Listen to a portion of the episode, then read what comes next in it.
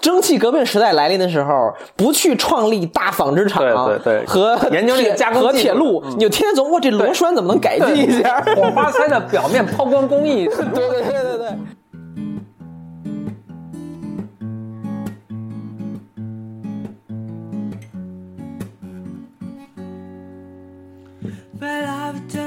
欢迎来到新一期的得意忘形。大家好，我是峰哥何峰。啊、w e l c o m e to another episode of Blow Your Mind。呃，我是客串主播肖宇，张小宇。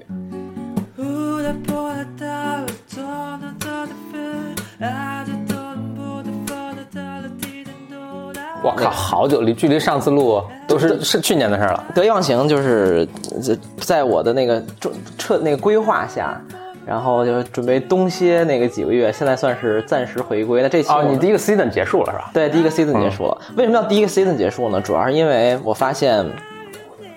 就是你得给找给自己找一个正当理由不录了。然后我就想说，怎么你正好录了一年了，应该是五十期对，。真的是我就是 exactly 一年啊啊，没有五十二期，四十多期吧，有一些跳票了一些，然后录一年，然后很多人催更嘛，然后我就说催更你总得找一个师出有名的这个理由来拒绝他们这个呃更新，对吧？偷懒，然后我就说这样，我就模仿美剧对，模仿美剧，就是说美剧，比如《纸牌屋》或者什么之类的美剧，或者那个《权力的游戏》，大家都说这一季完了以后，对吧？演员要休息啊，写剧本啊，然后再等拍啊，一年以后第二季，对吧？嗯然后我想说，哎，就这个理由不错，然后就给自己找一理由，就是第一季结束了。行现在我们第二季，这这就算开又开始了。这是第二季的，应该是第二季的第一期啊但是也是二零一八年的第一路。那你不是要休好几个月吗？那你这是怎么会 hold 着不发吗对，应该可能会三，应该会三月回归吧。？OK，对我可发了。嗯、要不你等等我吧。我剪个花絮，我剪个花絮，可以，可以，可啊以，可以。顺便顺便说一下，我们今天其实还有另一位，嗯、不出镜的这个朋友铁蛋儿，嗯对，嗯，铁蛋儿这这期就是非常幺蛾的，就是我们除了录音以外还在录像，然后，呃，我不知道何峰可能是就是是人到中年，然后失心疯了，就非要出镜，呃拉着我一起，然后我也不知道大家为什么要看两个人，然后两个也长得不太就是对得起观众的这个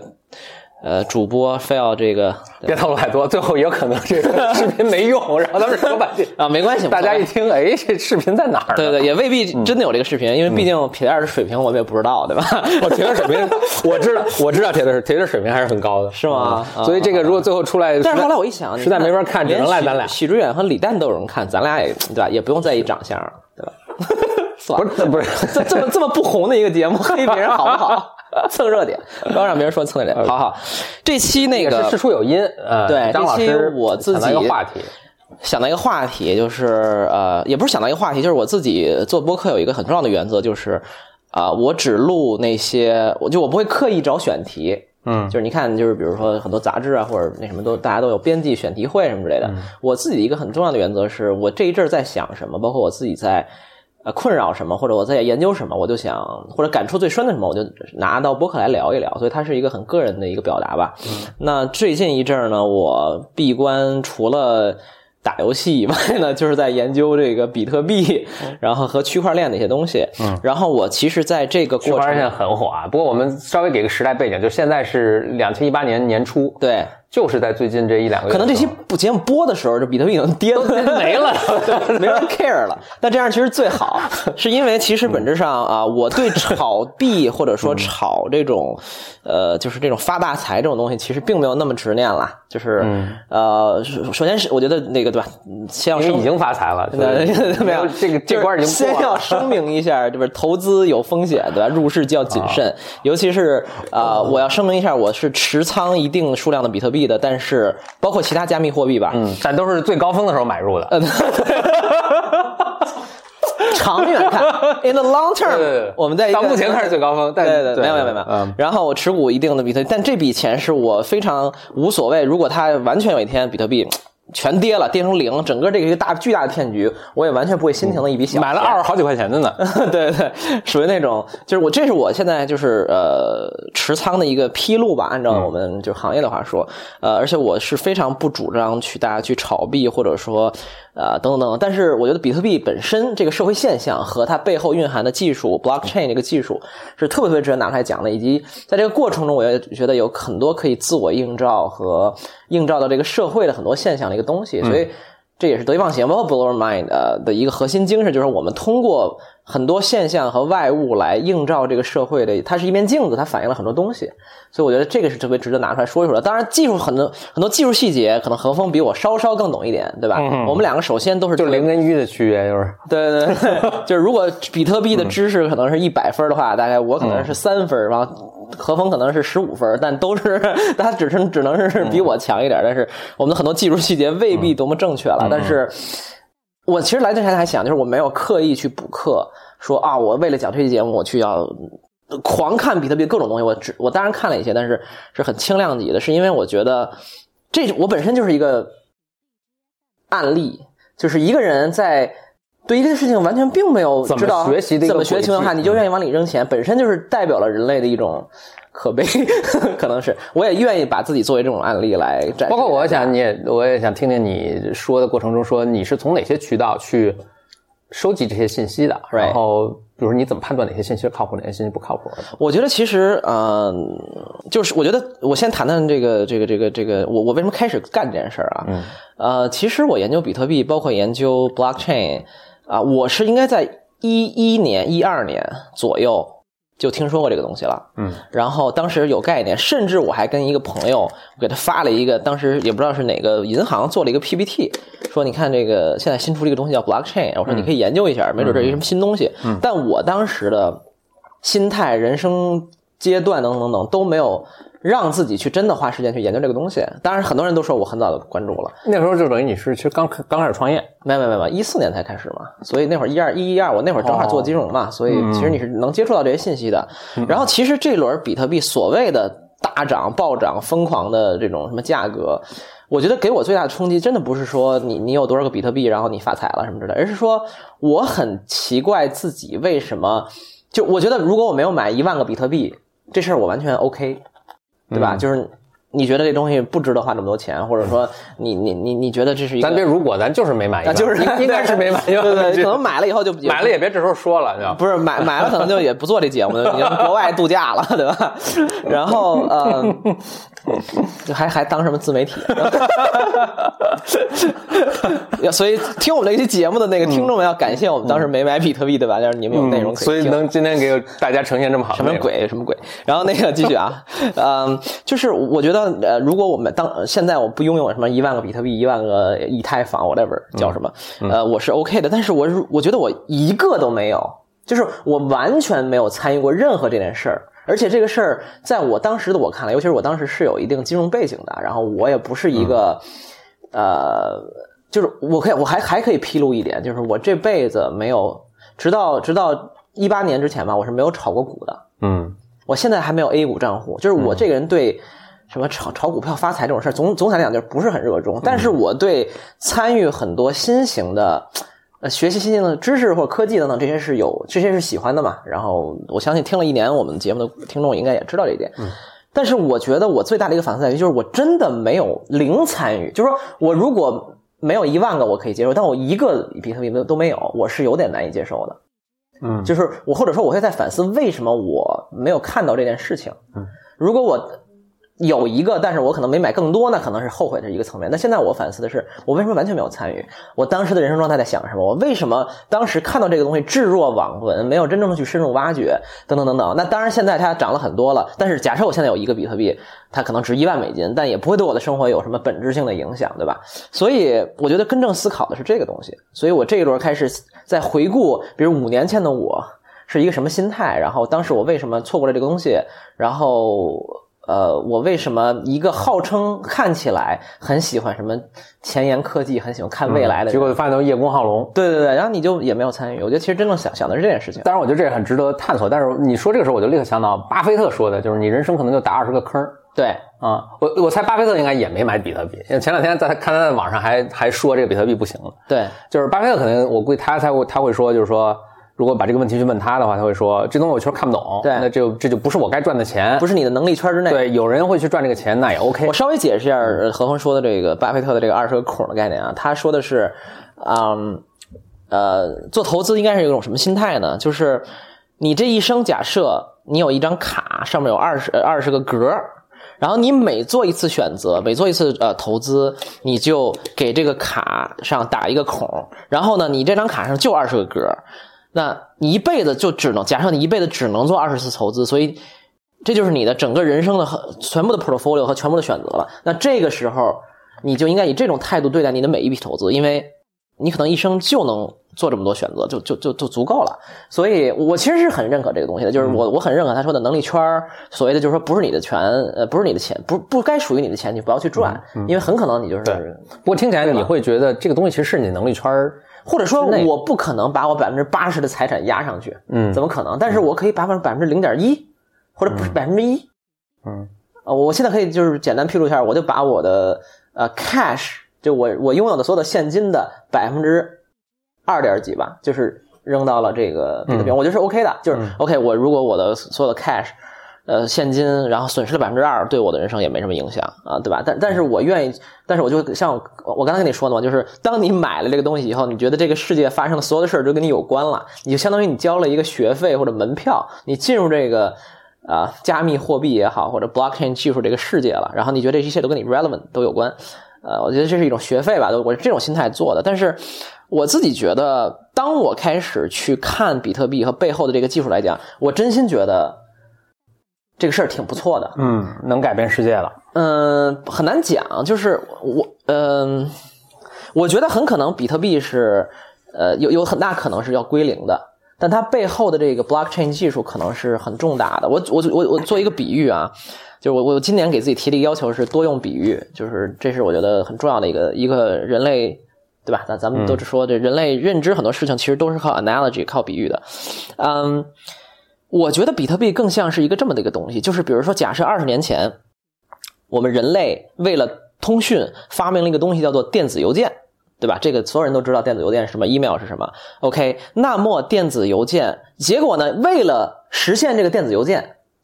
咱俩能通讯，咱俩能在远程拿非常便宜的，呃，几乎零成本的通讯。他们发明出了一个东西叫因特网，或者叫 Internet 互联网，对吧？由于为了实现这个通信功能，他们发明了一出一个技术叫做互联网技术。后来呢，这个电子邮件这个事儿成为了一个挺重要的事儿，对吧？就是电子邮件在我们的人生中、社会中起到了一个部分，但是它背后蕴含的这个技术，因特网或者 Internet 或者互联网，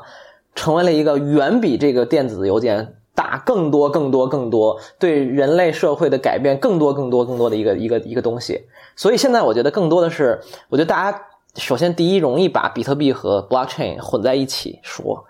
呃，但是我们现我觉得我现在看比特币更像是看电子邮件，就是假设说这个世界上，呃，就是我们因为为了发明一种所谓的点对点的支付系统，比特币，然后发明了呃，为了支持这个东西，有一个技术叫做呃 blockchain 这个区块链。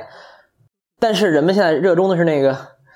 投一堆钱在比特在那个电子邮件上，但实际上我们真正以后改变社会的可能是这个区块链技术。我自己是这种感觉。我就重复一下小雨的意思啊，就是嗯，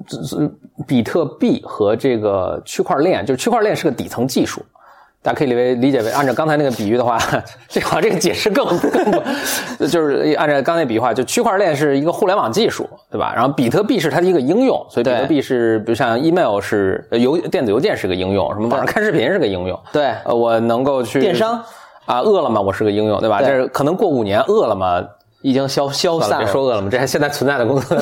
过五年，比如 AOL，呃，美国在线已经消失了，对吧？对。但是互联网还会一直存在，且不断变化，对人类社会的那个改变更大。然后我其实呃，就聊这期节目，我看了一篇这个《纽约时报》的长文，万字长文，啊，推荐人是这个 Fred Wilson，是我最喜欢的一个啊。五十岁的投资人啊，Union Square 的一个 partner，是呃业界最著著名、价值观非常正，我跟了很多年的一个投资人，他转发了这篇文章。他是比较罕见的一个在纽约的投资互联网公司，因为大家知道在纽约就没有什么投资互联网。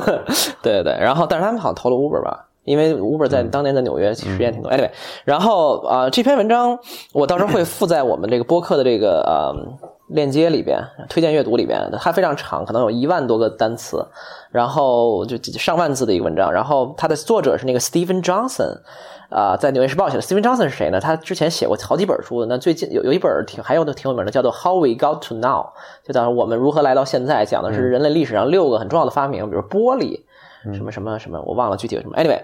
这篇文章他举了一个例子，我觉得非常有意思。他说是这样的，他说。区块链真正背后代表的一个是东西是什么东西呢？是这样的，他说，呃，互联网诞生之初，实际上是有很多底层协议的，嗯，比如说所谓我们很熟悉的这个 SMTP，什么 IMTP 协议，这很多可能听众不 care，这就对了，因为它就在最底层工作，它就是支撑我们邮件收发，嗯，对吧？人们通信，就是你之所以能用 QQ 邮箱给。我和风发邮件，就是因为底层有这个协议来支撑。嗯，然后呢，底层的协议这层地基式的东西上面搭建了很多系统，呃，应用搭建了很多应用，比如说搭建了 QQ 邮箱，搭建了 Gmail，搭建了什么什么，这还有什么邮箱？网易邮箱，对吧？他们最终都，他们虽然品牌不一样，公司不一样，但是他们底层的协议都是通的，所以这层底层的协议是相当于跟水电一样，就是。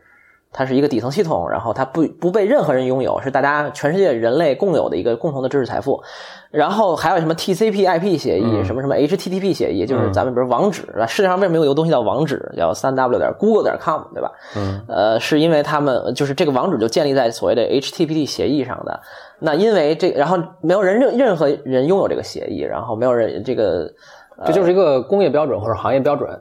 啊，它都可能都不是行业标准，就是底层系统，就比如说。甚至比土地还更公有，土地还有私有的，对吧？那么他说，其实啊，其实比特币改呃不，那个区块链技术或者 blockchain 这个技术改变的是底层协议的东西。就是说，现在是这样的，就是说他呃，他举个例子，我觉得特别特别有意思。他说，你想象一下，如果这些协议是私有的，会是怎么样？举一个例子，比如说我们还用的一个最常用的协议叫做 GPS 协议，就是定位，对吧？你想现在所有的是呃 app。公司，你做任何事情都可以调用一个东西叫做 GPS，就是你有一个手机，然后你就知道你在哪儿定位，你叫叫外卖、叫车等等都可以用，对吧？他说，假设，然后这个 GPS 这个所谓的协议就是公有的，没有不不被任何一个人公司拥有。你是一个一个人的小工作室，还是一个一万个人的大公司，你都可以拥有这个 GPS 数据，对吧？但是他说，假设我们拿掉这个东西，就是假设 GPS 这个东西从来没有公有化，它被私有化了。那么它诞生的路径可能是什么呢？可能是这样的，就是比如说到九十年代，GPS 本来是美国军方发明的，对吧？然后民用化，然后呢，它不公开给大众，然后呢，这时候有一个公司拿到了这个，比如说美国军方的授权，说我要搞一个 GPS 系统，然后呢，我就成由由这个呃底层协议技术，我就成立了公司，然后呢，我就从此我这个公司就拥有所有跟地理位置相关的。各种信息都在我这个公司内部，都是我公司个人的财产。然后我天上发了好多卫星，然后支持我这个系统。这个些钱都是我公司出的，对吧？不管是融资也好，我政府的补助也好，不知道，反正总之就是你自负盈亏。然后任何人，比如你是 Uber，你是滴滴，你是美团外卖，你是什么 Pinterest，你是 Twitter，你任何人想打一个地理，想调取这个地理的位置那个标，都要找我来买这个数据，都要来跟我连接，都要来交向我交使用费。然后，我作为一个大的公司，就掌握了地球上可能比如二三十亿人的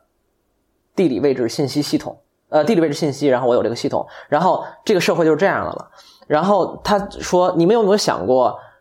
这个世界上刚才我举的这个例子，实际上就是一个公司就是这么干的，就是什么？就是 Facebook，就是这个世界上有一个协议不是公有的，是私有的，这个协议叫做人的身份协议，就是说。”我们在我们刚才说了很多公有协议，比如说呃发邮件、GPS 什么网址、网站，对吧？OK，这些都是人类共有的。但是互联网上从来没有一个协议叫做人的身份。比如说你在互联网上是谁，你的性别、你的各种信息，这个这个世界上没有这个协议的。这个东西是被谁控制的呢？在整个大的西方语境里，其实就是 Facebook 控制的。因为 Facebook 现在相当于成了你的一个网络上的身份证，对吧？在中国可能是微信，就是。腾讯知道你是谁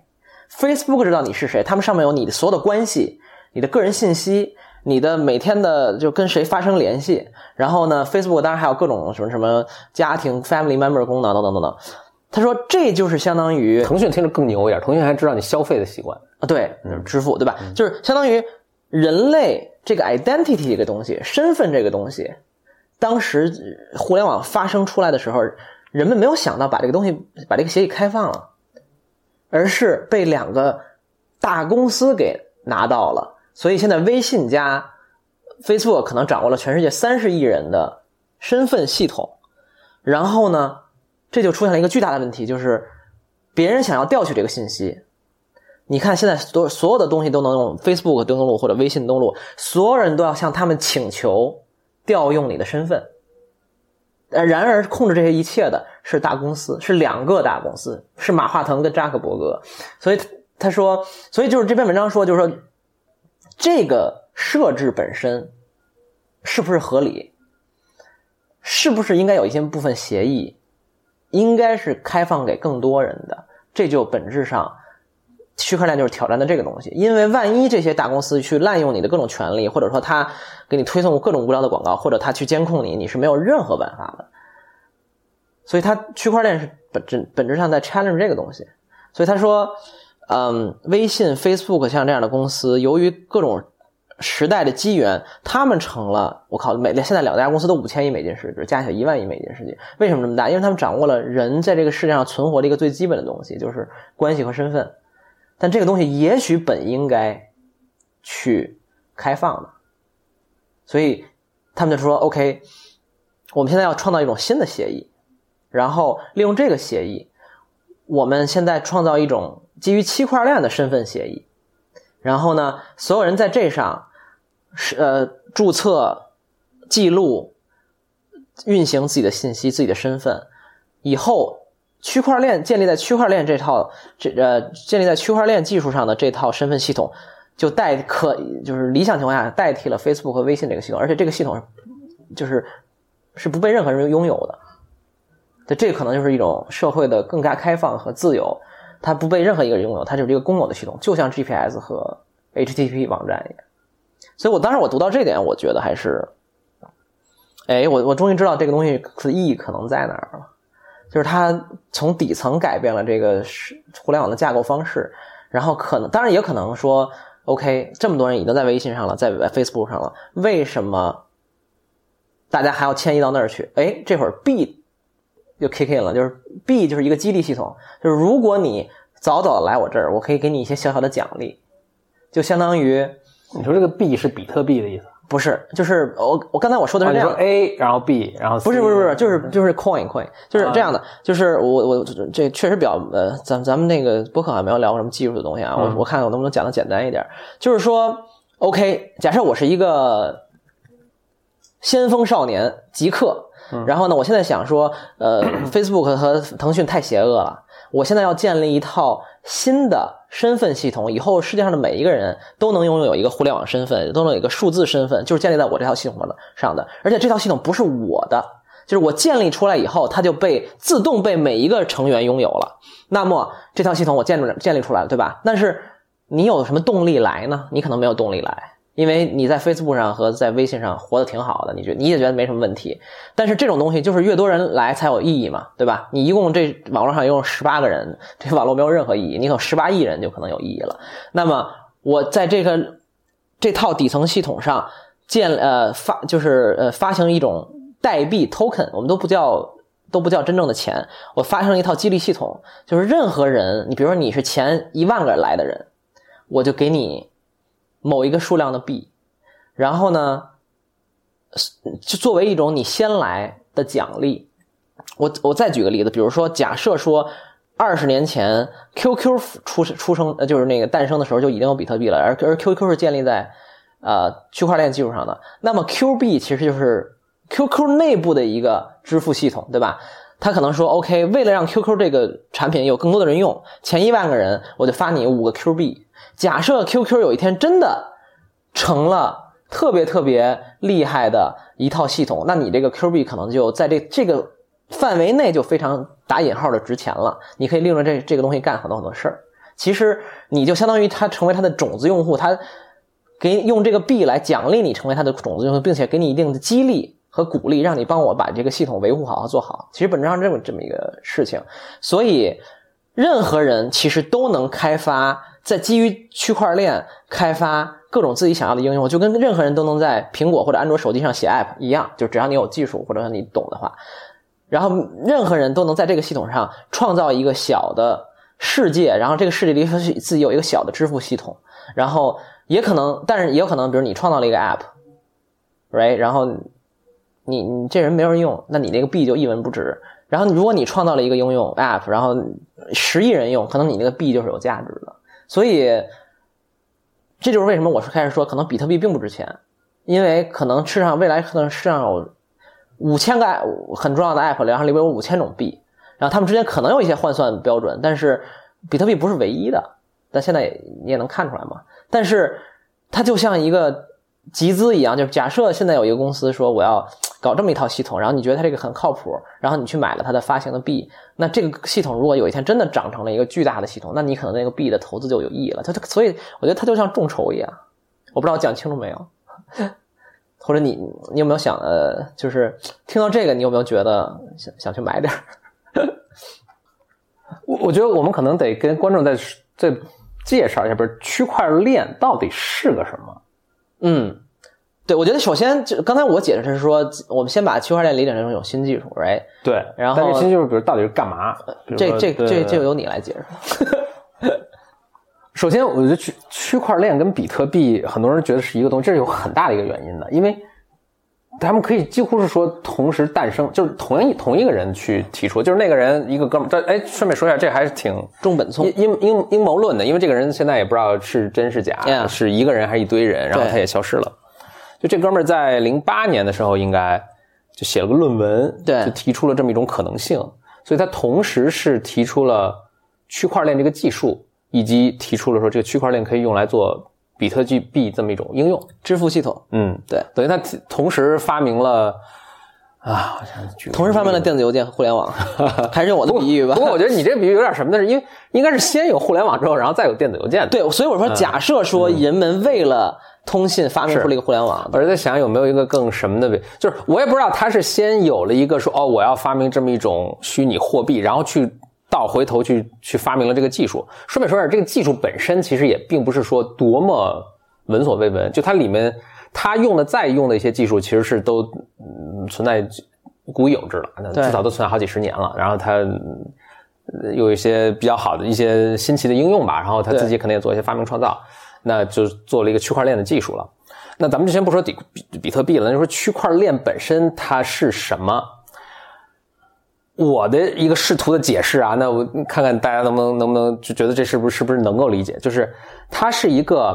分散的，所以就没有中心。大家老听说去中心化、去中心化，但是去去中心化什么意思呢？就是它是一个分散的，说你这个数据不是存在任何某一个人那台电脑上或者手机上，它是一个分散的和非常难以修改、无法修改的，你可以认为的一个记录的系统。那我觉得其实还有一个在之前还有一个逻辑，我觉得要讲述是这样的，就是。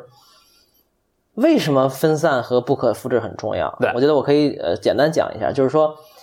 呃，它不仅仅不可复制啊，不能修改啊，不可能不能复制。是这样的，就是，嗯，我我们想象现在的一个网络，我那天看了一个 TED，我觉得还挺有意思的，就是也是讲比特币。他说我们现在的网络其实是一个叫什么？是一个信息的网络，就是我们每天传递都是信息。比如说铁蛋儿，这么叫你可以吗？他今天给我们录了一个视频，嗯，然后他说：“哎，小雨，我们这个东西剪出来了，我发你一份，right？”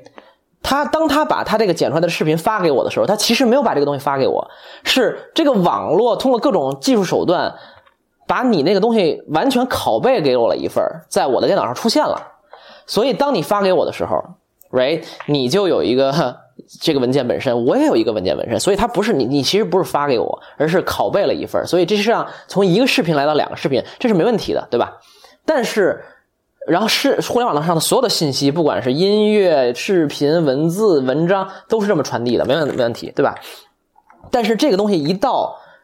资产就有问题了。你说铁蛋说，OK，张张老师，我给你，我给你二十块钱，我给你发过去。如果你发过去东西给我发过来的时候，我有这二十块钱，你还有这二十块钱，这就是出了巨大的问题了。所以，当互联网遇到资产的时候，它遇到了一个很大的问题，就是说如何保证这个东西不可复制，在技术上不可复制，而且不可修改。就你不能说你发给我以后，呃，现在暂时你你减二十，我加二十块钱，对吧？但是两天以后你通过一改，然后你的二十块钱回了，这也不行。所以以前是好像是在技术手段上保证这个东西就相对难，或者说保证这个东西唯一的方式就是。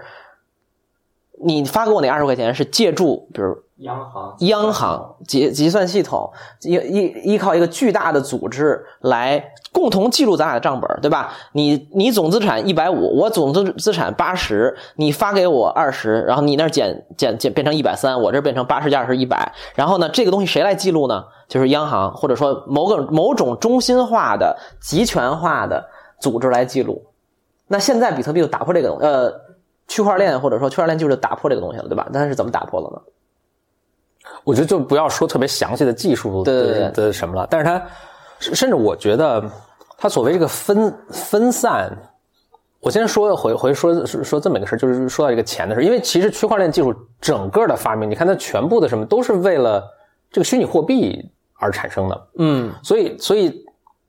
它能不能在别的地方应用？我觉得现在还还是个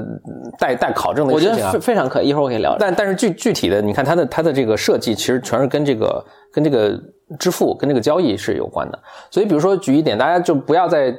有这个概念，就是说我给你二十块钱，意味着我把个什么东西给你了。对，不是这种概念，就是这个概念是在以前货币完全是 physical 是这个物理货币的时候呀。我这个有。咱们说更早以前呢，我有十个贝壳，对吧？那贝壳以前是钱，那我给你五个贝壳，那我这自然少了五个贝壳，就是这样。因为物理世界的东西是没法篡改和复制的，或者很麻烦嘛，就我得再去造个币，凿五个贝壳去，对吧？就是那，但是等到其实这个早在比特币之前就已经实现，那就等到说我们的数，我们的所有货币都是在银行上一些数字的时候，对我这是五百，我比如说我在银行有个账号五百。你银行有个账号五百，并不是说我那儿有一个保险箱，你那儿有保险箱，等我给你转五百块钱的时候，他从这个后面有一个人过来把我这保险箱打开，然后五百块拿，啊，他不是的，其实他做也很简单，他就是他在电脑上有个记录，他在我这记录上减了五百，减五百啊，在你这记录上加五百，对，他同时每次做的时候，他都确认我一定要在谁，不管谁那儿，也可能不止一个人，但我减的总和是必须是五百，然后我在不管是多少个人那儿，我加的总和是五百，那最后都是平衡的，平衡的，嗯，其实其实就就是这样。所以就不存在一个 physical 的一个东西了，都只是一些记录而已。那就回到说记录了啊！你看刚才我的定义，对对那个区块链定义，它最后它是一个什么什么什么什么的的记录。嗯，就钱已经被抽象成就是一堆记录了。就当我当我的钱包里不存在一个就是十一五二十十五二十这个的记录时候，货币的，你最后算，比如说你你你何峰，你今天还有多少钱？那很简单，你就去到银行上看。假设我的钱全都存在银行里，就看全部记录就行了。就是这个月你进账呃两千块钱工资，好少，然后创业的支付给铁蛋五百，支付给张小雨五百，什么然后支付给某个电商五百，你把这个加减加减，最后算出来就是到月底的时候，你看还剩三块钱，对比如说。就全部是记录，所以比特币不是比特，就区块链就是这样，对它也不是不是说真的有一个币对要给你，它就是一堆的记录。但是它的好处是，这些记录其实我觉得它所谓分散，也是为了让不可修改或者很难修改。所以其实大家要注意最重要的一点就是它不可修改。咱还以比特币这个应用为例，因为它目前为止它这个最成熟的应用就是就是这个了，就是他最后说我何峰我今天买了两个币，然后我自己挖了三个币，然后我又转给了铁蛋三个币，等等等等，最后他把我一结算，人有史以来所有的这个出账进账的记录算算出来，最后说啊，合同还剩零点二个币，嗯，而这个全部历史是没法修改的，所以它作为一个对于货币或者对于一个虚拟货币的应用，就特别完美。其实就是就是这些，它最最大家就记住这个东西，它的它是一个记录系统，而且它这个记录没法改，对，这是最本质的一个东没西。说清楚，嗯，就是它其实区块链也好，比特币也好，它所以它其实就是个记账的系统。嗯，而每一个人，就第一个人，他他就每个人他要去争夺第一个记账的权利，因为在争夺第一个记账的权利的时候，他会获得一些奖励，而这个奖励就是比特币。这个是挖矿的概念，这是挖矿，但是假设我我不去挖矿，我就是想用它做交易，比如说对吧？嗯那我就比如你转给我五个币，我转给他三个币，我也不参与挖矿这个事儿。我顺便说一下，为什么挖矿这个东西是？哇，这个这个确实讲起来很难。我想，我觉得是这样啊，有点有点乱了。我我不乱不乱，是这样的，我我来试图大家如果想想知道挖矿的话，我还我还倒倒确实能解。你看就是挖矿这个事儿，这就是这就是一个非常活生生的例子，就是你想真正的全盘的理解这个东西，还能给它这个比较简单的讲出来，其实是确实是非常难的。这就是阻碍了大多数人认知新事物的一个阻力。因为就呃那天我看了一篇文章，我觉得很有意思，就是他说为什么这么多人啊、都听说过比特币，但真的没有去买或者怎么样，包括我自己。他说，我觉得这个呃对我影响很大。那那句话，他说这个世界上有两种知识，一种知识呢是谈资类的知识，就是我们听说一新东西，哇，特别有意思，然后跟人吹一吹，啊，酒桌上对吧，聊一聊，对吧，忽悠小姑娘什么之类的，呃，这种知识是永远是浮在表面上的，然后谈资类的，逻辑非常简化的，然后这种概念。他说，但是真正的知识，你学起来都是非常痛苦的，就是任何一这，我觉得这这话挺对，就是任何一种东西，它保证你。我靠，看了就能怎么怎么样或者怎么样，然后过程特别愉轻松愉悦，但他一定学习的不是真的对的东，知识的东西。所以我也觉得，我之前其实就是停留在那个谈资的范畴，就是我知道这么一个东西，也挺新鲜的啊，一帮极客在搞，很酷，有一天可能能改变很多东西我现。在打个车，司机都跟我说比特币。对啊，对啊，我我我我都不说现在，我就可能五年前我就是停留在这上的，但现在我真正开始学的时候，或者说至少了解吧，谈不上学，我觉得这过程是很痛苦的。我觉得比特币的一个很大问题就是它它是人类的知识是一层一层的抽象的，就是比如 T C 就是 T C P I P，然后在它上面还有它是最基本的一个协议，然后在它上面有更高级的协议，比如在它上面有这个视视频流的协议，对视频流协议在上面还有其他的协议，就对，有时候你可能得对底层，就是说你要了解中间这层的东西的时候，你至少对上面一层、下面一层都有了解才行。就咱们以一个自然界的例子为啊，自然界最基本的可能物理学，嗯，分子啊什么的，物理学在上面是化学了，就是原呃物理学呃就是原子在一起变成分子，对然后还有化学在上面就是呃有机化学，有机化学就是生物学，生物学在上面上就是可能是社会学社会学啊，对对，就是所以我要研究社会学的时候，我可能从微观到宏观，对我要研究。比如生物学的时候，我可能得我得知道化学，我得知道一些有机化学，我肯定得知道。嗯，但是比如物理夸克，我可能不需要知道，对吧？所以说，所以你总得往下得有一两层，你是能够直接相关的，你得知道。对，所以比特币，我觉得以前我前一阵儿正好在我我就就举个等会儿讲个小小小小段子，我前阵儿正好在跟一帮人讲比特币的这个事情，但当时他们呢就是特别想了解技术方面的事情，对。所以我就试图给他们解释，后来发现是一个不可能的任务，所以他跟我、哦、我用了很多比喻啊，然后我用了一个比喻是这样，就是说。假设这是呃什么一八几几年，突然有人发明了内燃机，嗯，你是一八几几年的一个呃普通人，我他说内燃机是个大生意，每个人都想说呃这个会怎么改变我们的生活什么。然后比如我现在跟你讲说，因为他他们使劲在问我一些非常具体的细节问题，我就说技术问题，我说你完全不需要了解这个，对你只需要可能知道应用层的就行了。那他就大家特别执着问这个，所以我就举个例子，就说就像内燃机。所以我现在就跟你讲内燃机是怎么回事。我说内燃机它就一个好处，它就是能够把你从 A 带到 B。以前我们咱们都骑马去，对吧？对，现在哎，咱们可以坐内燃机去，以前要十个小时，现在一个小时就够了。你知道这个就行了。然后你可以想想，如果这个改变之后，这个世界会怎么改变？但你现在非要问我内燃机工作原理，里面那个火花塞的那个什么轴承，对它这个都可能比那更具体。它打磨的工艺是怎么使它误差小于零点二毫米的？我当时给你讲这个是怎么样，但是你知道这个对首先你理解内燃机怎么 missing the 工作完全没用，而且你也完全不知道内燃机会怎么改变社会。对，这就是比如你创业对吧？我说我现在要做一个，比如五年前我要做一个打车应用，你是不需要知道什么 TCP/IP 对对协议嗯哈，苹果这个公司底层 iOS 是怎么几万个工程嗯师在什么情况下开出来？No，你就会写这个程序，然后你你去把这事儿做出来，你就是最重要的。但是 actually blockchain 就想改变这个底层的东西。嗯，还说回来啊，说回来就是说我刚才咱们解释有点乱啊，我我试着用我非常外行的研究了还不到一个月的、呃这个这个这个知识来解释一下，就是嗯，我们还说比特币啊，就是比特币建立在区块链基础上的比特币，呃，它应该是为什么叫区块链？区块链是两个词儿，其实是区块和链，对吧？那么其实真正在发生的时候，假设我们现在要凭空的建立一个新的交易系统，或者说我们现建立一个货币，对吧？然后我现在比如说宣布我有一万个比特币，假设这一万个就是所有比特币的容量了，那这时候有第二个人说我也想要这个东西，那么我就跟他进行了某种交换，然后我就变成了九千，他就变成了一千，对吧？然后第三个人进加进来，可能我又给他五百，那人给他三百，然后随着这些交易不断的累加，然后进来的玩家越来越多，对吧？它就成了一个小型的一个小国家一样东西，就变成了一个体系，对吧？那么就像你说的，但是先生，就目前大家能玩的就是互相货币的买卖或者交换，对，是吧？目前这是仅仅能做的事情。在比比特币的世界里，还还有还有挖矿。那一会儿挖什么叫挖矿，我可以稍微解释一下。就是 OK，那为什么比特币？就刚才你说是记录嘛？就是为什么这东西不可更改？其实刚才咱们没有没有说到这一点。不可更改是这样的，就是假设说咱俩进行了一笔交易，然后我给了你十个比特币，那么他这个动作。我给了他十个这个比特币，这个动作，这个这个这个信息会广播给所有这个国家里的所有人，就是 OK，我给了你十个比特币这个行为，我告诉了所有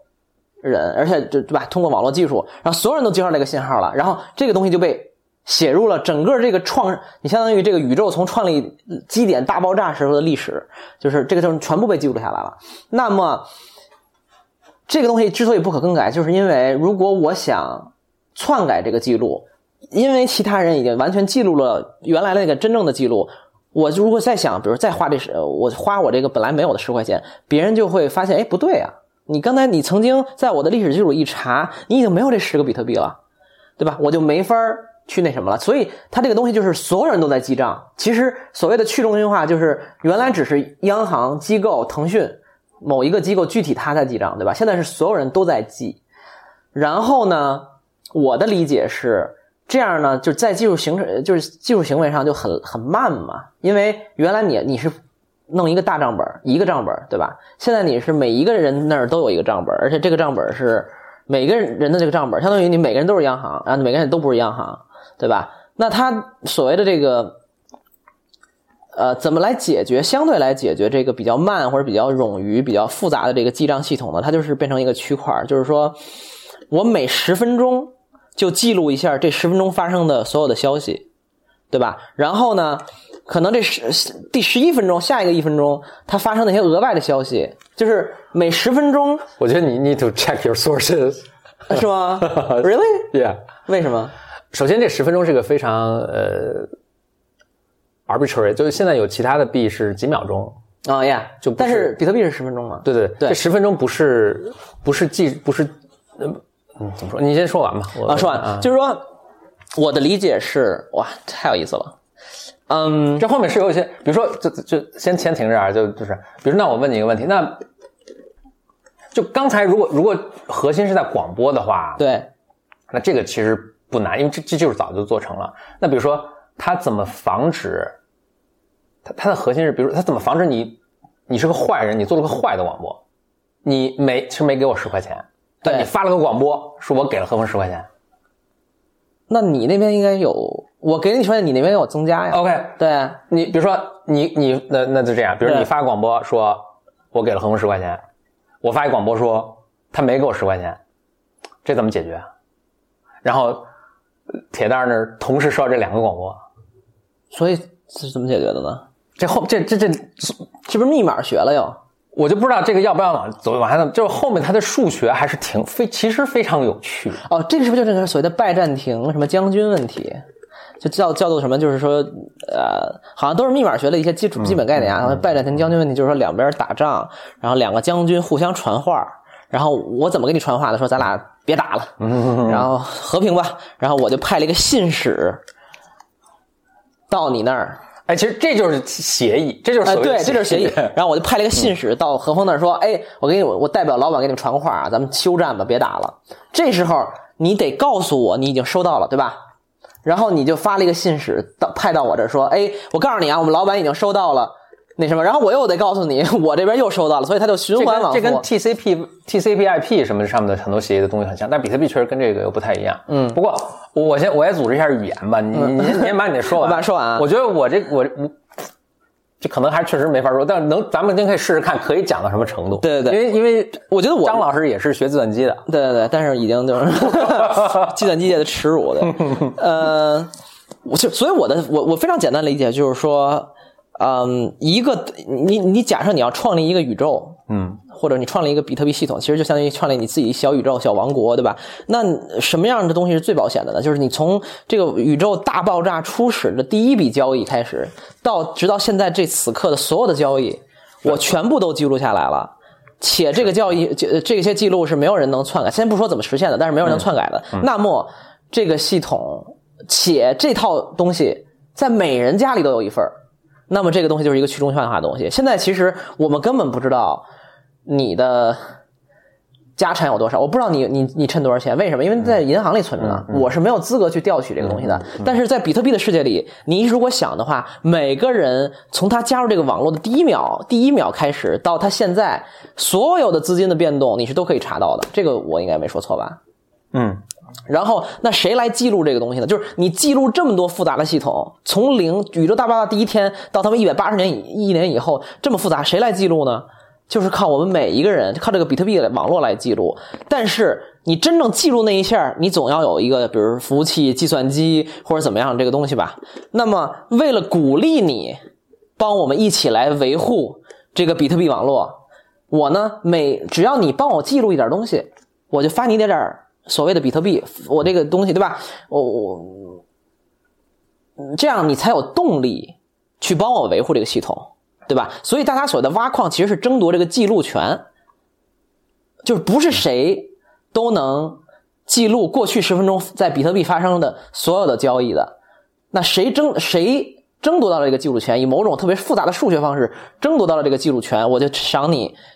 这个系统整个网络就赏你一点点比特币，这就叫挖矿。所以其实这个挖矿不是说比特币就放在那儿，然后你以一种方式给它刨出来，其实不是，而是说为了保证这个账本从零开始到现在一直有人记录，那么每人每十分钟只要记录一下那那个的那个计算机那个人那个网络，我就给你点点钱，就这么这么种感觉。我觉得这应该是没错的。这差不多，我挖矿我就可能做一个补充，或者是就是可能换一种角度说一下，就是，但是我觉得还是回来这么想，就是这个哥们儿，这日日本中本聪，中本聪这哥们儿纳卡莫托啊之类，他当时做这个比特币的时候，他其实或者他开他去设计这个嗯呃区块链这个技术的时候，其实他的他想的那个应用就是比特币，当然可能后来人们发现他有其他的应用啊，就是瓦特当时做蒸汽机的时候，可能是为了。呃，坐火车头，但是后来人们也发明了汽车啊。对，就是我，对不起，我插一句，就是你后代 thought，就是说，呃，当时中本聪其实是二零零八年发了一篇论文，叫做 Bitcoin 冒号，嗯，什么 a peer to peer 什么什么什么 cash system，就类似于点对点的支付系统。他整篇论文里好像没有提到，真正提到就没有大肆的说比呃 blockchain 的技术。他就是说，OK，我其实这篇论文完全是。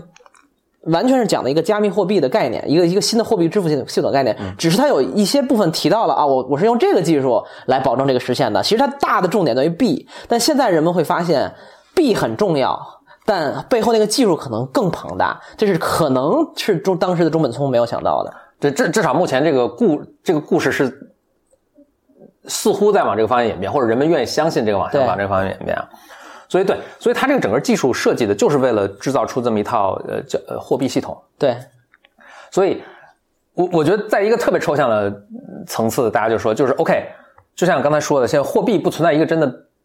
响当当的币在那儿了，对吧？就是全部就是像交易记录，这这张小雨刚才说的，就是从有史更更古以来的这个每一笔我都在上面记。对，那你最后有多少资产？你你家里有多少钱是？可能得算半天了，就是在那一目了但是肯定是可以算清楚的，这个是不会错的。对，所以只要我们这个记录是呃都是真实准确的，不能修改的，那我们每个人的财产啊什么的，就是是非常清晰、公开透明的。OK，那所以我们要做到的就是，我们要做到两个事一个是做到让它是不能修改什么，对吧？这些假设这个已经成功了哈，那当然我们还要解决一个问题，那就是最初大家所有人都是零啊。那你第一笔钱或者这个系统里面这个第一笔钱是哪来的呢？嗯，对吧？那我也不能随，当然也可以随机给，这也是一种方法，对对吧？但是如果你要想稍微好像，呃，奖罚分明，或者我我我我想还是有一种方法去奖励或者去选择某些人去去给他，大家可以这么想想这个事儿，就是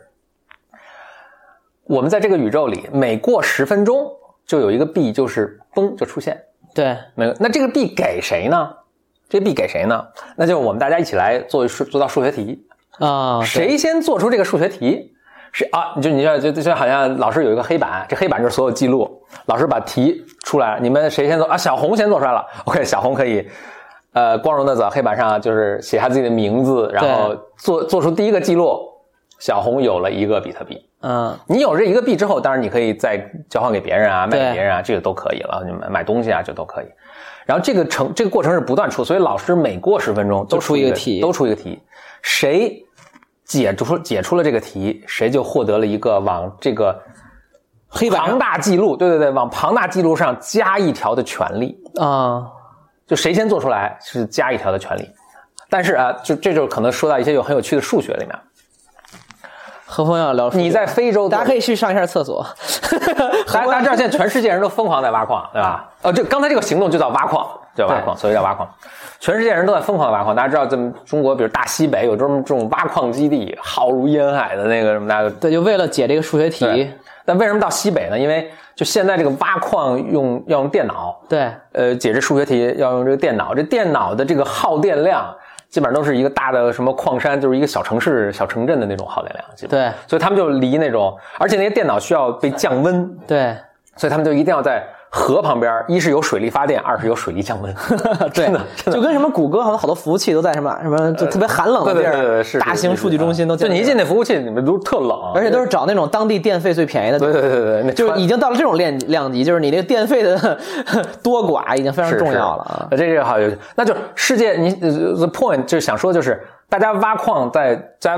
做这个解数学题在很分散的这个地方，对吧？不很分散。我我我这个桌上也有很多草稿纸，我也在试图在解，目前还没挖出来过。对，但是比如说你也挖了，他也挖了，我这个系统怎么能知道谁是第一个挖的呢？嗯哼，或者说谁是第一个解出那个题的？谁是第一？我怎么知道谁是第一个解出来的题？你说你第一个解，他说他第一个解，我怎么知道？没有没有没有时间戳吗？首先，比如你怎么确定这时间戳是准确的？二是你比如说，你想，就像你刚才说的，比如说，假设我八一解说的题，我就广播了，我广播啊，对对吧？我我我我张学友解说这题，那你可能就是真的就是前后脚，嗯啊，你也广播，但是在网络上传播，它还是就再快，它也是有时间先后的。对比如说我我可能他在纽约，我在华盛顿，对你在大非洲呢，对，可能他这个就他这个消息先转广播到我这儿了，是的。你的消息可能差了两秒钟广播到我这儿，但其实可能是我先。可能是你先，对，咋办？哎，我懵了，这块儿我就我是该信你的，我也信他的，对。那这个就他论文解决的问题。啊，理解了。之一。我觉得其实就是我自己的感觉，因为我特别不 technical technical 啊，嗯。我可能代表了大部分听众的这种水平，就是我觉得其实我们这个东西抽象出来，这个概念，我觉得没有什么想不到的。或者说，可能别别人早就知道了什么什么，你弄一个东西，对吧？每个人记一账本，就这种有什么可能想的呢？你你你有一个央行，就是一个中心化的一个东西记录，你自然就想到说，我靠，要不能每个人都记录就好了。就是，但是这个问题真正在数学上和密码上被解决，实际上是朱本聪干的事儿。就是说，我们假设说，我们我呃，比如说一九九八年聊这期播客，刚才我们我自己聊的那些部分，是在概念上完全没有什么多新鲜或者多高级或者多突破，他可能也挺挺聪明的，very smart，但是谈不上多突破性。但是咱咱俩一聊，能不能搞这么一个？你说哦，搞不了啊！就像你出现的问题，刚才你说的那些问题都解决不了，对吧？什么各种呃，这个这个这个谁谁先记录的问题，对吧？然后什么什么怎么保证你不是虚假问题信息的问题，都实现不了，在数学上不可能。解决这个问题，其实但是中本聪解决了，对他解决就是刚才解决，比如说你们解决你把谁先挖了什么，还有同样他解决，比如说你你说你给铁蛋十块钱，铁蛋说我没收十块钱，俩人广播了一个互相矛盾的信号，对我信谁？对所以所以所以他在问论文中解决了这个问题，是吧？他这这问题他他都基本上用同一个方法解决的，所以所以就是大家不需要知道这个是这个不需要就这这大家这个以下这个知识对大家行为没影响，对但是很有趣的一个现象就是，你刚一听到一个人说，呃，什么挖了个币呀、或者什么，你不要立刻相信。就当然这个系统已经做好的，对你要稍微等一会儿再相信。啊，随着你每你大家知道这个 blockchain，等会儿可能说为什么叫 blockchain 啊？，对就基本上你是你这个信息的更新是一个 block，就是一个你可以理解为一个数据包，一个区块儿又加上一个数据包，又加一个数据包，又加一个数据包。这个数据包你刚收到的时候，你不知真假。对，你每收到一个数据新的数据包的时候，它的真实的可能性就增大，嗯几何级数增大。当你收到第五个，比如第十个数据包的时候，这个几乎就你可以确定它是真的了。是吗？啊这是数学上的嗯，数学 OK，但前后这个数据包很有 good 是有 good question。所以它为什么要练呢？为什么不是单独的包呢？你先，我觉得你先解释一下什么是包到底是我们说的什么？呃，英文这个叫就这包不是一个我没有见过任何人用这个词啊，是我自己发明的，所以大家也不要不要去。英文叫 block 对吧？对然后叫叫叫区块儿。对它为什么叫块儿呢？因为凡是我看过的所有论文上面都是画一个四四方方的方块儿，然后里面有些数据。对其实当然重要的是这数据了，它这个表现形式我就是一个觉得无所谓了，包一个包。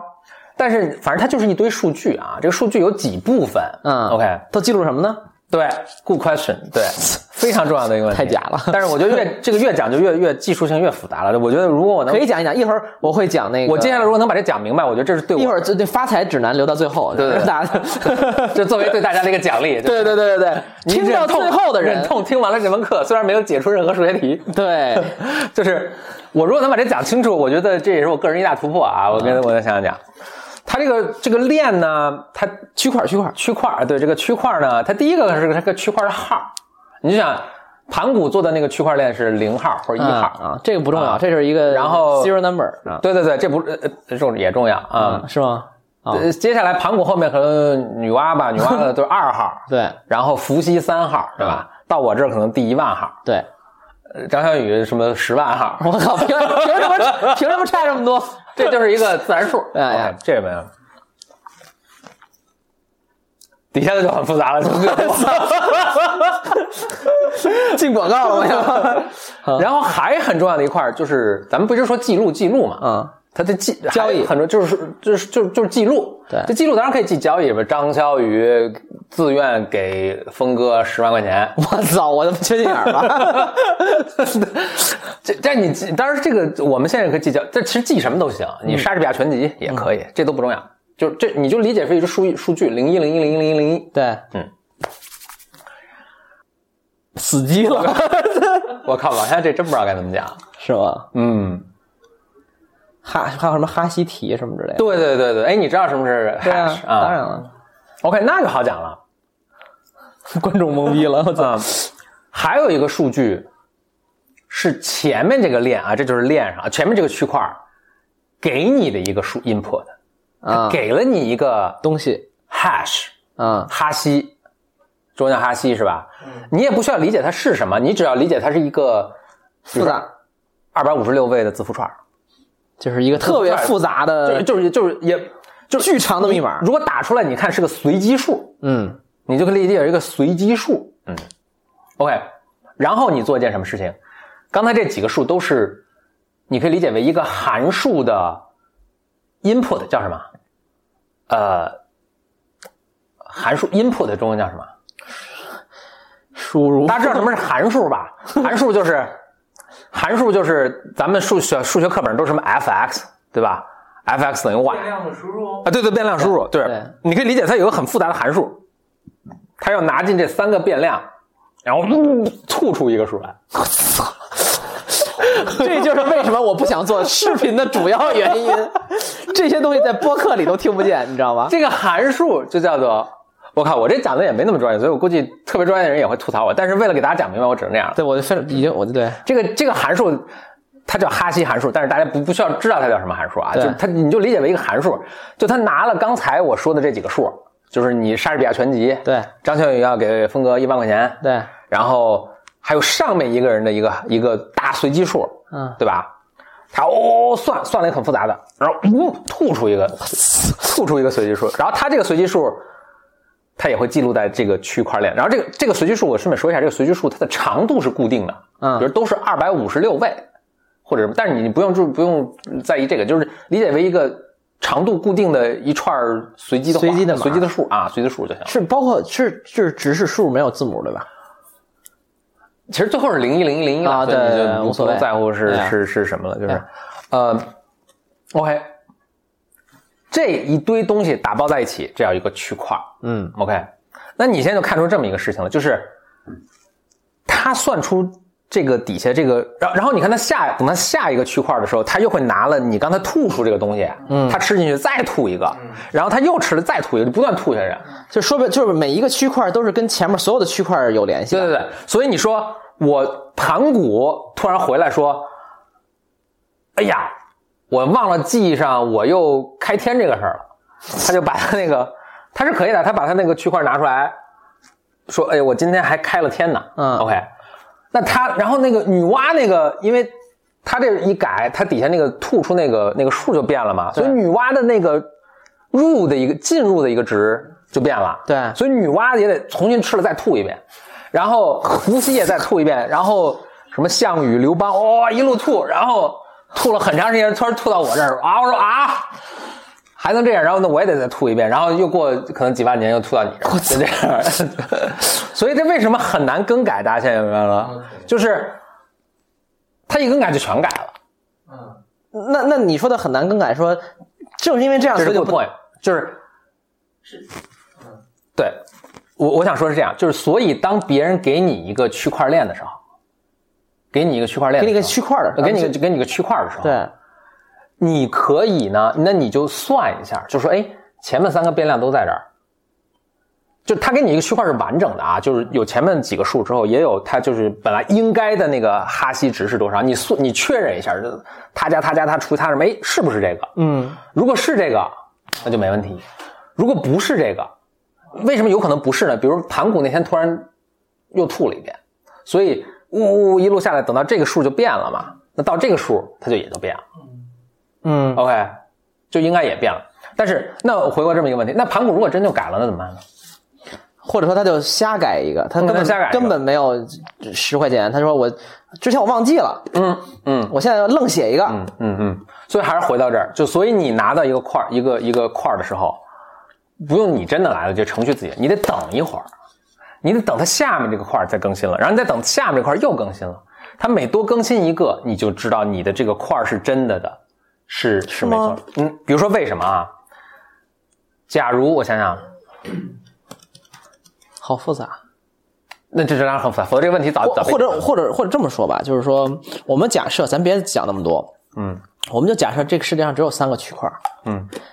第一个区块零号、零号、一号、二号，零号理论上他想写什么都行，嗯我可以这么理解吗？对，对吧？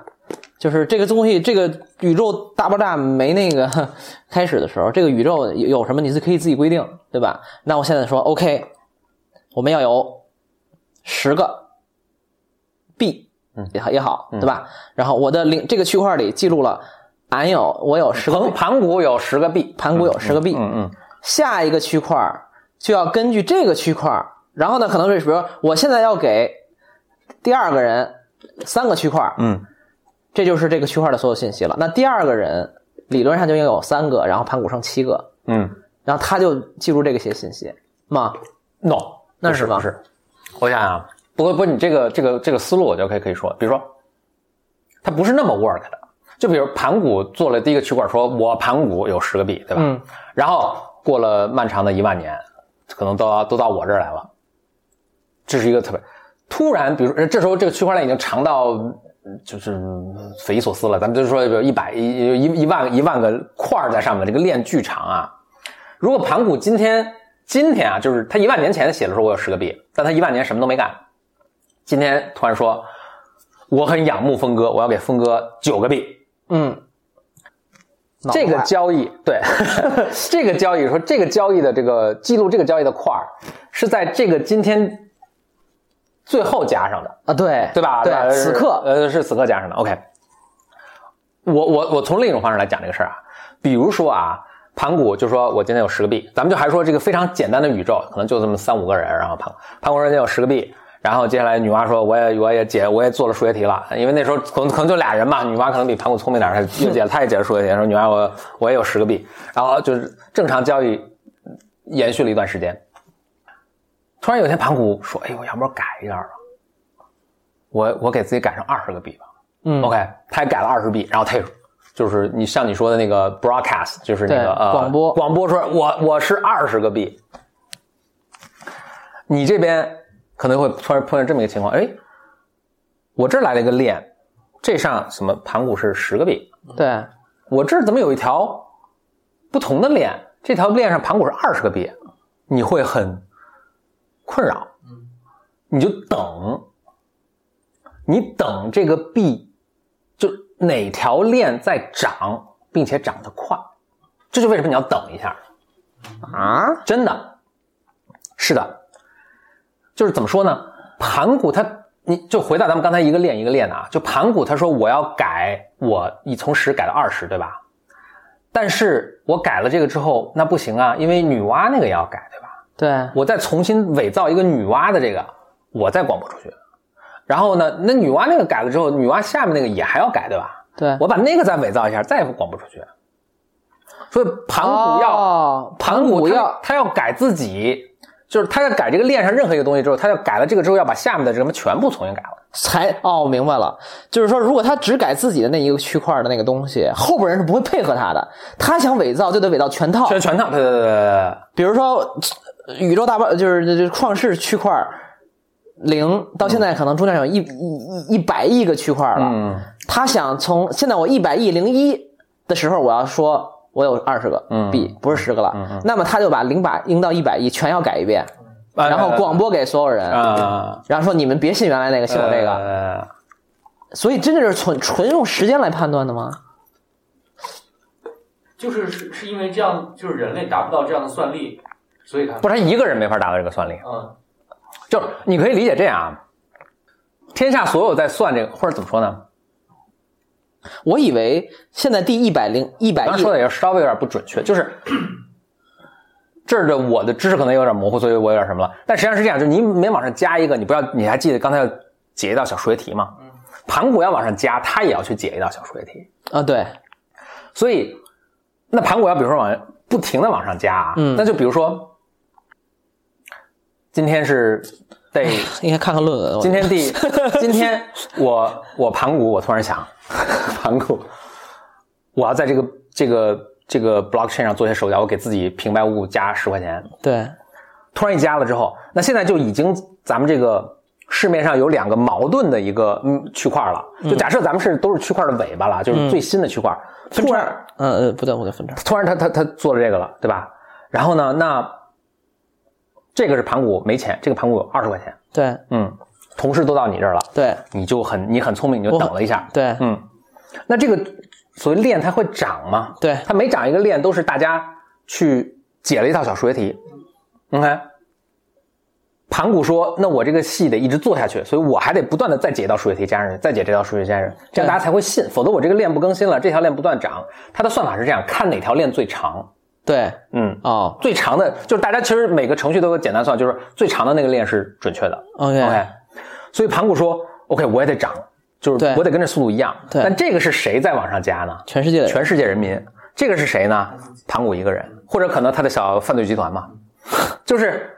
那就看谁算力强了。所以他要比他长得快或者保持一致，就是他必须掌握世界百分之五十一51%的算算力你听过这个数吧？对对，他必须掌握现在这个也不是问题了。Anyway，但他如果已经掌握世界五百分之五十一的算力，我觉得他有更好的赚钱方法。就他他可能控制了很很多你无法想象的事情，所以所以哦所以你也等一会儿，你看哪条链长得快，长得慢的那个肯定就有问题。所以它的它的一个最终的防伪机制就是局部总小于整体，对吧？我一个小犯罪集团永远不会是永远长不过涨不过如果你这个犯罪集团已经占据了百分之世界上百分之五十一的人口和资源，那我就服从了那你就不叫犯罪集团了，你就他们是国家，你他们是犯罪集团 你就可以改写历史了。对对哦，其实就是这样，对对对对吧？你现在当权了，你你是朱元璋，然后你就革命成功了嘛？革命成功了，然后我就对吧？我要重写历史，我就是那现在谁是正统就不好说还好不好说？不是好说了，对吧？哎 对，对，就是你你你真的一家掌握就，所以所以这你可以理解为大家都是随风倒，那看谁算力强我就跟谁，对基本上就是这样啊，啊，有趣吧？有点意思。他用这个方法解决了，那我觉得还是挺我我我终于知道你为什么没发财了，因为都在研究这些完全没有用的东西。我刚就是那个蒸汽革命时代来临的时候，不去创立大纺织厂，对对对和研究这个加工和铁路，你就天天琢磨，这螺栓怎么能改进一下？火花塞的表面抛光工艺，对对对对对，我这个在一一几年啊，人家一一一三一四年，当时我跟简历就是在硅谷去走了一趟嘛，就是碰上比特币，简历说这东西好，一定要买。我说我去研究研究技术，真事儿，true story，true story。我研究完研究研究俩月回来说，我这东西不靠谱，别买了。我简历居然被我说服了，就没买。我操！以后我再也不这期节目就这一句话就值了。我再也不跟他提任何建议了。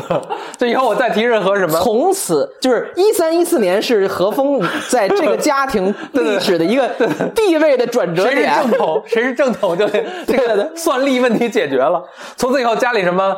理财啊，什么要不要买房，我都完全没有发言权了，就是啊都听你的，都听你的。何峰说：“我通过我自己斯坦福的背景和我数学系的那种研究了一下，发现比特币跟房子都不能碰。而且我最傻逼的是，袁丽还问说：“那为什么你给我讲讲？”我说：“哎，给你讲了，你你也不懂，你不懂，我操，太傻逼了！我现在想，我真是太傻。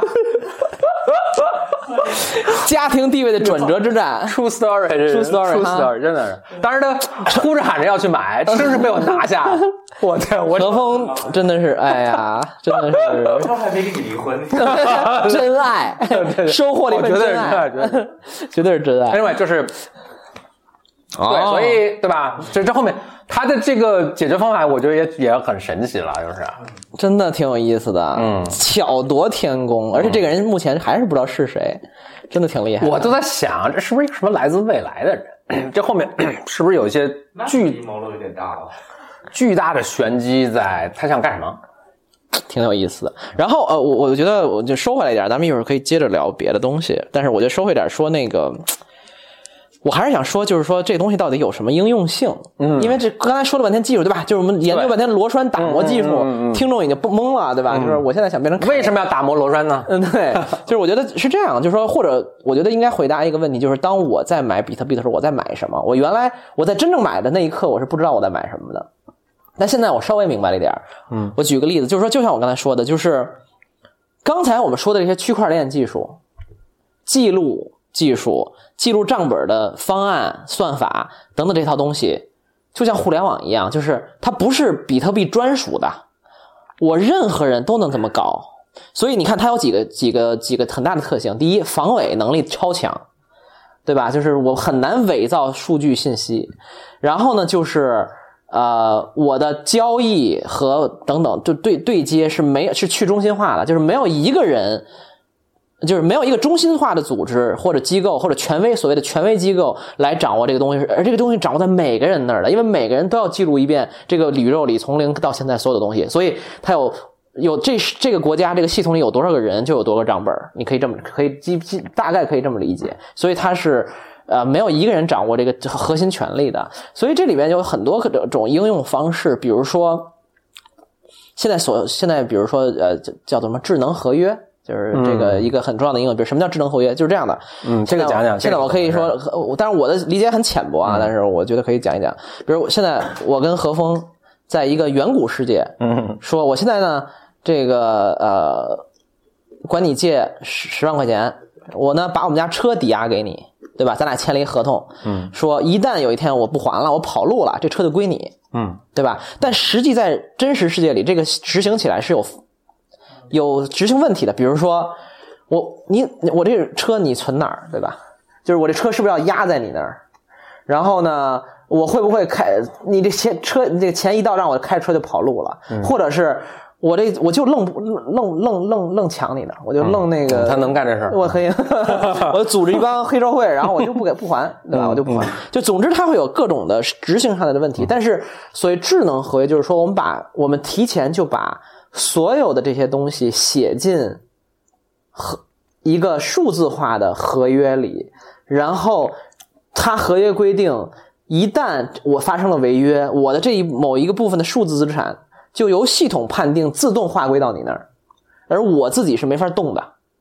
我在数字世界里没法组织一个黑社会，说我就愣不把这个东西给你，因为这个东西已经写进系统了。但具体的实行方式我其实不太清楚了。但是它可以达到这种效果，就是说咱俩这个合约未来发生各种情况，怎么去执行？现在我们在人类社会里是靠法院来判定的，但法院有它的局限性。但在数字世界里，我们交由这个机器系统，什么母母体，不管叫什么 Matrix 来判定，它是一个绝对公平的，因为它是代码。就是当张小雨违约的时候，何峰自动获取这个数字资产作为补偿，写进去了，咱俩就再也不能改这个事儿了。所以这就是它的某种在法律上的应用，它可以在艺术品上可以应用。比如说，我觉得这个东西我觉得还挺有意思。我朋友那天有做一个做艺术的朋友跟我聊天，他说在艺术圈就是永远是改革最慢的，然后一帮对吧等等。他说呃，他他就想说区块链能不能应用，然后他说你可以设想这么一个事情，比如说你是一个不知名的画家。对吧？然后现在你画画，你是梵高，比如说你是梵高，梵高就不太当年不太知名，也比较受到唾弃，对吧？嗯。然后呢，现在呢，就是艺术世界就是可能简化一点，就是说啊，你要找大画廊啊、大买家呀，什么帮你推，然后帮你做价格，反正甚至还有洗钱什么功能，最后把你捧成一个明星艺术家，然后也说不清楚，但不重要。但是可能一幅画，比如挺贵的，比如梵高一幅画，现在可能上亿美金，对吧？但是我可以。把这个画儿映射到数字世界里，我拥有你拥有你的万分之一，我拥有这个画儿的万分之一。就假设说，我们现在集齐一万个人来买一幅一亿美金的画儿，咱咱们每个人出一万美金就可以了。那每个人都拥有梵高这幅画的一万分之一，对吧？但是这就麻烦了，为什么？因为在过去没法这么做，因为你这数据可能篡改，然后你可能这个呃，你复制，你可能。你怎么保证你那个一万分之一是真的对应的梵高那个真迹的一万分之一？那现在假设说我是一个拥有一幅梵高画的人，那现在呢，我就以某种方式，我不知道具体形式，但是我可以某种方式说，现在我发布一个呃小小的系统，这个系统里，这个系统里有我我把这幅画的价值分割成了一万份然后呢，你们有一万个人来，每人给我一万美金，这幅画我就交给你们一万个人了。然后呢，这一万个人里面，就每人拿这个画的一万分之一，是一个小的，不知道什么东西，这个一个画的一个小小的部分。那然后这个东西就可以在整个这个系统里去交易了，而且还能保证每个人拿着一万分之一都是真的，因为区块链就保真嘛、防伪嘛、不可不可复制嘛，等等等等。然后呢，可能这个画后来变成了两亿美金，那你这个拥有的这一个小部分就从一万美金变成两万美金。所以就是可以让更多的人更自由的拥有资产，然后还能交易，并且可以保证它的真实性。因为否则的话，你怎么保证你的画总能见伪，那个见真伪，对吧？你放在那儿，你也没法撕成一小片儿但是你映射到数字世界里，你就很容易把这个东西篡改啊、复制啊，最后可能当初那人分了一万份，结果市场流通的可能十万个、十万个东西在，有九万个都是假的。但区块链解决了这个问题。所以我觉得，就是 区块链还是有很多具体用的。包括我看那个《美国时报》再举了一个例子啊，他说是这样的，就是你看 Uber，Uber 其实是一个封闭系统，就是你在 Uber 里或者滴滴里，你发你其实发起了一个请求，叫做我要从 A 点到 B 点，这时候 Uber 和滴滴里边的某个某种交通工具就会响应，然后说，哎。我能满足你这个需求，把你从 A 到 B 点，你负责付付我这个钱就可以了，对吧？这是我们其实在用的一个很重要的系统，但这个东西是完全封闭的，因为你发起的这个请求，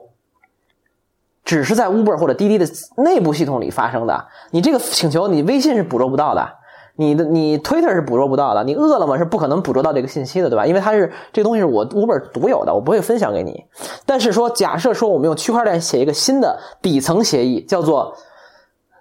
运输协议就随便叫一个名字，那么这个东西是开放给全社会的、全世界的。你在这个底层协议上的一个底协议上发一个请求，叫做我从 A 地到 B B 地，所世界上所有人、所有系统，从地铁到公交到某五个打车 app 到某三个共享单车品牌到政府的一个什么什么交通这个福利系统，都可以响应你的这个需求。然后他们形成了某种竞价，说 OK，从 A 到 B，你发起这个请求，Uber 可以花十五块钱，三十五分钟给你载到那儿，北京地铁可以用两块钱，六十分钟给你载到那儿，共享单车可以。呃，比如说你要骑半个小时，但是可能五毛钱就可以解定。最后，在这套系统里边，所有的人都不拥有你从你从 A D 到 B D 的这个请请求的这个专属权，而所有人都可以来竞争你的这个开放协议，而且你这这套协议本身不被任何人拥有。我们就来到了一个真正完全开放的社会，而不被任何一个大公司垄断。任何大公司都是。任何公司都是建立在满足你需求上的，那个需求的底层是完全开放的，而不会说你在亚马逊的上是亚马逊上的数据就只是亚马逊用，你在微信上的数据它永远不会开放给阿里，你在 Uber 里的某一个需求永远不会被滴滴捕捉到。所以人的这些最基本的需求，从通信到身份到位移到沟通，都建立在更开放的系统上。然后这个这个底层。系统非常开放，上面的建筑你大家就竞争可以越来越好，但是人就可以选择在各种地方穿行。比如说，你现在不在 Facebook 上或微信用，呃，不在上面的话，你就会面临很多痛苦，因为所有人都在那儿。然后腾讯是没有任何动力把它公开出来的。但是到未来，可能有拥有了区块链，你可能有很多很多选择，人可以把你整套身份，你说这个公司是垃圾，我可以完全，因为这东西是你的。呃，我可能再补充一句，可能更清楚一点，就是说你在 Facebook 上的身份，你在微信里的身份不是你的，是微信的，是腾讯的，因为你带不走，你是没法带走你的 Facebook 身份的。但是 Blockchain 可能能赋予你这个东西永远是你的。你想把这套，你现在想把微信的你整套社会关系复制到一个另外一个公司里，你是随时就可以复制走的。但现在这个社会里你是不行的，因为腾讯不让你这么做。所以他提出了一种社会学的这样的呃呃社会学上的意义，就是说赋权于民，就是把你在数字世界里拥有的所有东西都还给你，而不是让大公司来控制。我觉得这个是特别特别有意义的。然后能不能实现不知道啊。所以当我买比特币的时候，我在买的什么呢？我的我在买的是人类大型一场大型实验的一个门票。我觉得是这种这种心态。然后还有一个点就是很重要的，就是，嗯，在区块链上可以建立很多很多应用，每个应用可能体系内都有自己的币，都有自己的激励机制。那你选择买哪个币，可能就是你对这个东西体系的看好。然后很可能以后这个世界上有五千个公司和组织，有五千种币，他们跟真实的美元系统、法币系统也是有交互的。就像我举个例子，比如说亚马逊现在说我要是区块链了。然后呢，我亚马逊出了一种叫亚马逊币，OK，它跟美元有一种换算机制。然后你用亚马逊币就可以在亚马逊的整个体体系内使用各种亚马逊的服务，可以看片儿、买东西，什么什么打游戏，然后买上 Whole Foods 生鲜超市买东西。如果你是亚马逊币的早期参与者，可能他就多给你一些币，以后可能你就能干更多的事儿。那么，但它不会代替这种美元系统，就是你还是可以。在数字制世界，或者说某一个应用或者公司创立的这种小小的王国里，跟真实世界中穿梭，这就是我的对这个事情的一个期待。嗯，就是说未来，所以我就觉得现在买比特币的人，就是买数字货币的人，其实是可能就是在互联网泡沫之前投了很多什么中华网啊，什么什么。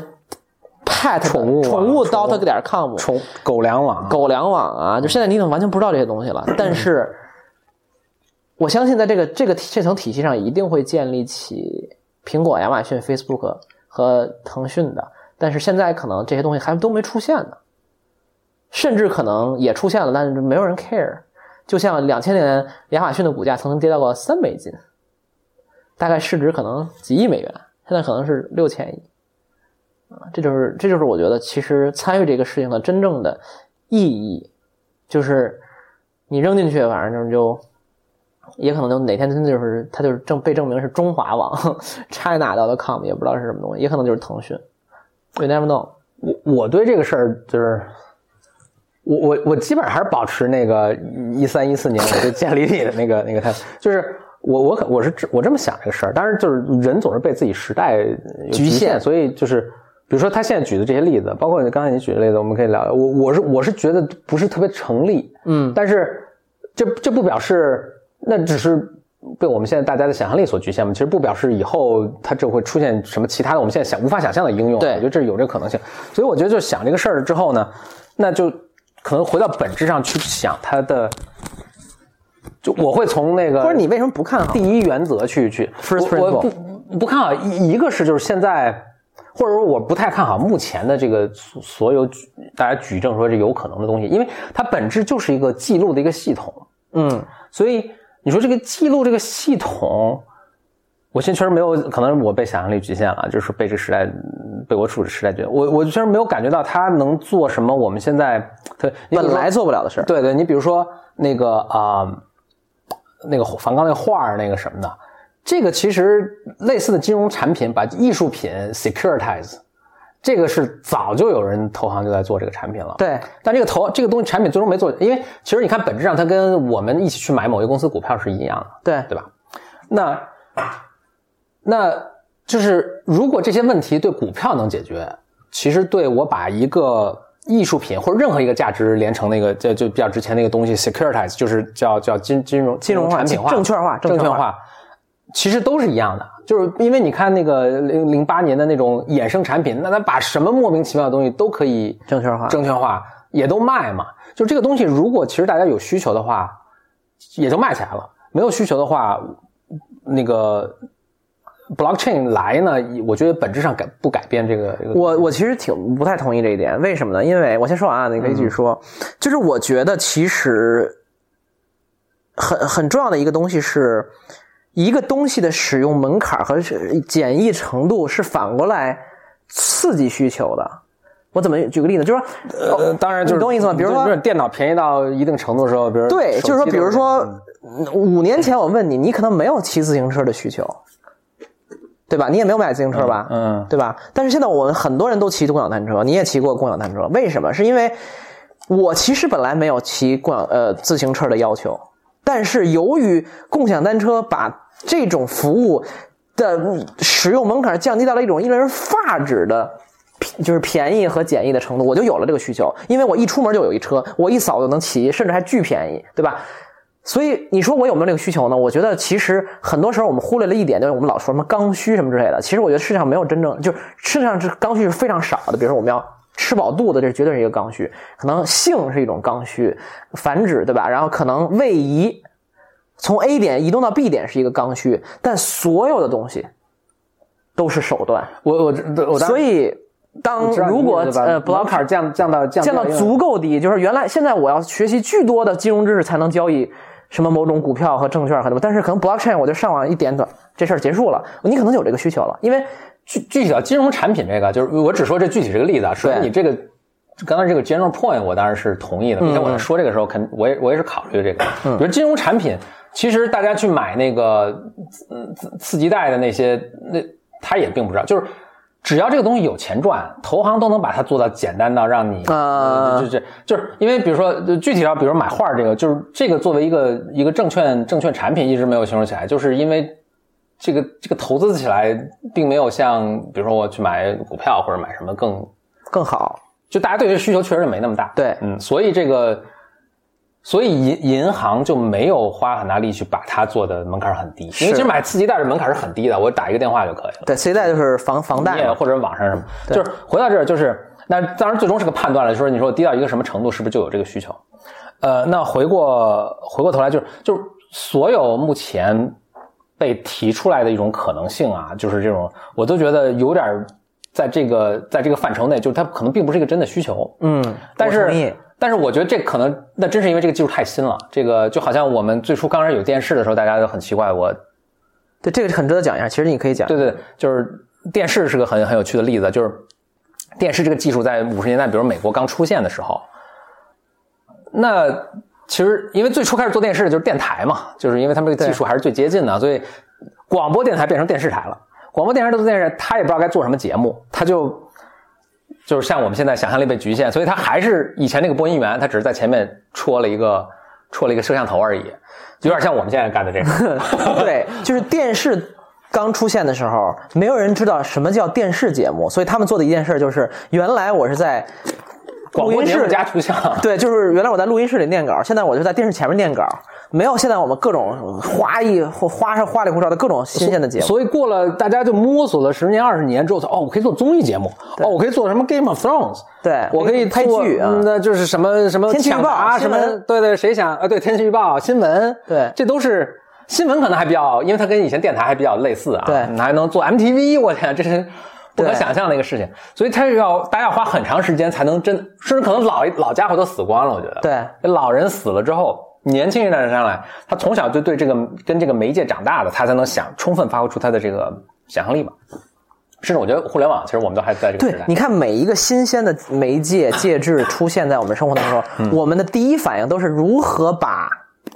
老的那个一一个一个东已有的东西拷贝在这个新介质上，就是我们为什么中国不是互联网一上来是门户网站先起来，对不对？雅虎、新浪、搜狐，right，这些都是最早一批的。为什么？因为在网在我们原来是在报纸、什么什么什么什么广播等等这些地方看信息。right？但后来我们把这个东西搬到了网上，哦，你现在在网上看信息，但实际上门户只是这一互联网第一代的形态嘛，就是我们互联网这个介质出现的时候，我们第一想法就是现有这些东西怎么能挪上来。所以比特币也是这样的，就是说很呃，就区块链技术也是这样的，就是我们先说哦，它能不能解决什么融资问题，能不能解决什么什么什么什么呃投资什么什么艺术品的问题，但实际上可能他真正去解决的，可能是一般人想不到的问题。是他完全没有想到的一些东西。对，我同意，就是就是每一个新的技术出来的时候，它解决的是一个最底什么最底层的一个问题，比如说，呃，广播或者电视出来的时候，它解决的是你的眼睛、你的耳朵没嗯有触及到的外面的信息。嗯比如说互联网出现的时候，它解决的问题是加速了这个事这个这个事情。加速了信息的流通。对，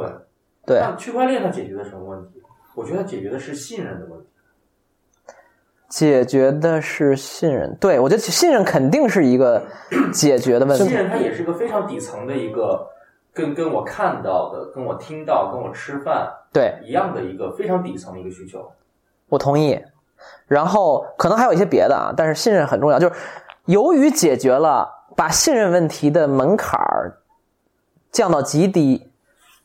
可能能衍生出一些我们完全没有想过的系统。而现在所有的在做的这些东西都是垃圾，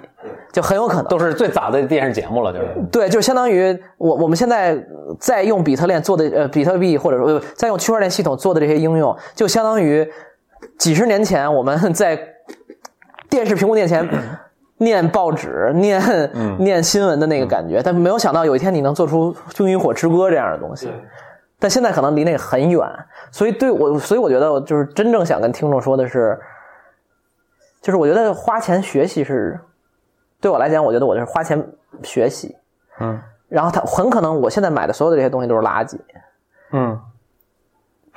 真的真的，我真的是觉得这样，很可能他们就是一个呃昙花一现的东西，然后有一天人发现，我靠，比特币人家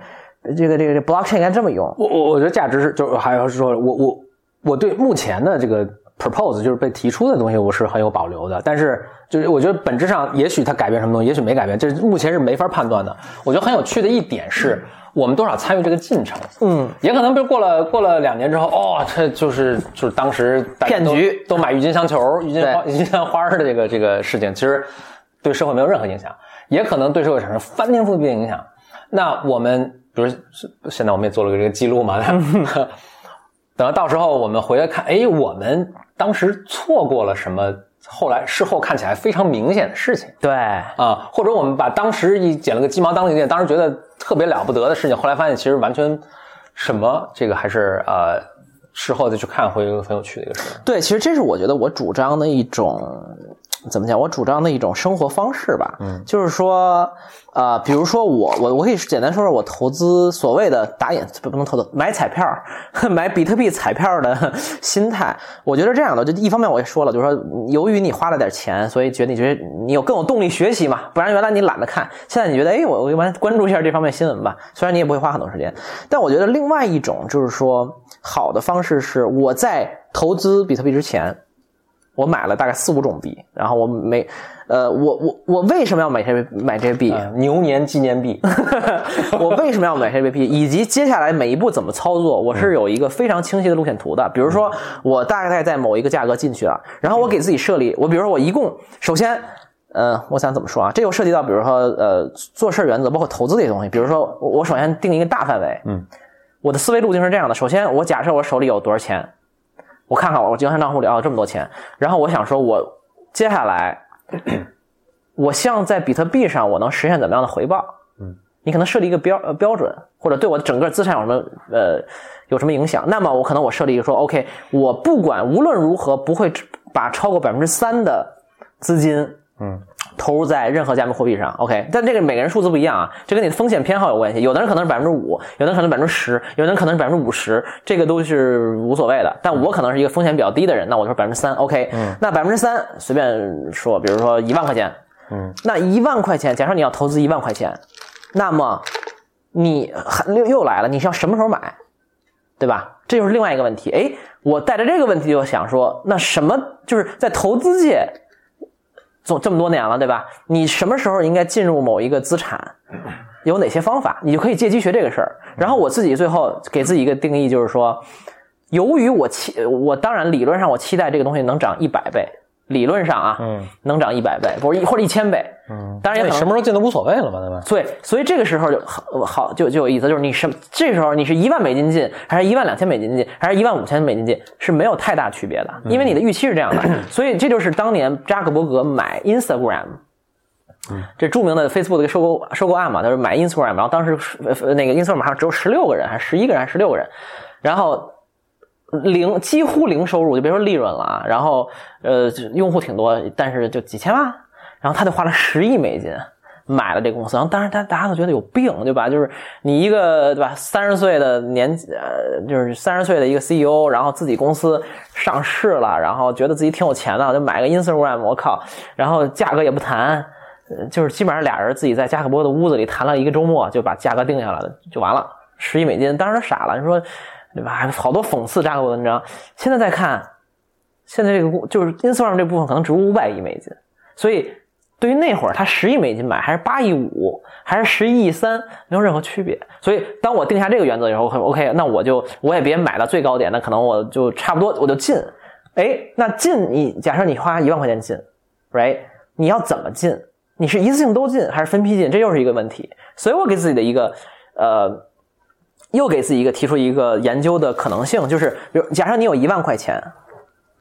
你又害怕，比如现在比如说一假如说一万美金，你其实又害怕它跌到比如两千，你肯定是害怕这个点的，对吧？但你又怕你如果现在不买，可能比如说两个月以后就十万了，那会儿再买就更多了，你怎么来防范这个风险？比如那对我来讲，我可能就是一万美金的时候，我买百分之三十，但这随便说的数啊，这数学上你可能更懂。然后我的下一个设置就是，一旦它跌到七千。我就再买百分之三十，然后它每跌百分之四，我会设置一个数字。现在我设的是百分之四十，就是比特币的价值每跌百分之四十，我都会进补一部分仓。然后它每涨百分之三十，我也会补一份仓，最后把我的一万块钱都花掉。这就是我给自己设置的一个交易规则，这是一个极其简陋版的。量化交易的一个，就是你想，就是如果这个东西是靠巨大的计算机光缆，然后非常严密复杂的算法，我自己就是一个最牛逼的对冲基金了。但它最终最开始的这些最基础的思想，就是来自于我这种非常非常朴素的思想，就是假设你怕一个东西从一万跌到两千，那么你为了均摊一点成本，你为了。降低一点你的风险，你给自己设定一个规则，你别你预算一万块钱，你别一下一万的都买了，到时候你这一万跌成两千多傻呀！你没关系，你这一万你跌到六千的时候你再买一点，跌到三千的时候你再买一点，最后哎这么算下来，你的进入成本也并没有很很高，那么你就呃，比你一万块钱都扔进去好很多，或者说你怕你，比如这一万块钱有一天涨到一百万，你错过了一个东西，那你可能一万的时候你一万五买一点，哎，两万的时候再买一点，两万三的时候再买一点，最终你形成了自己的一个操作节奏、操作方式、呃核心理念，然后最后这一套，如果五年以后我们再看它成功了或失败了，你都有复盘的。可能性就是我自己觉得最重要的原则是你做不管做什么事情啊，就是我觉得一定要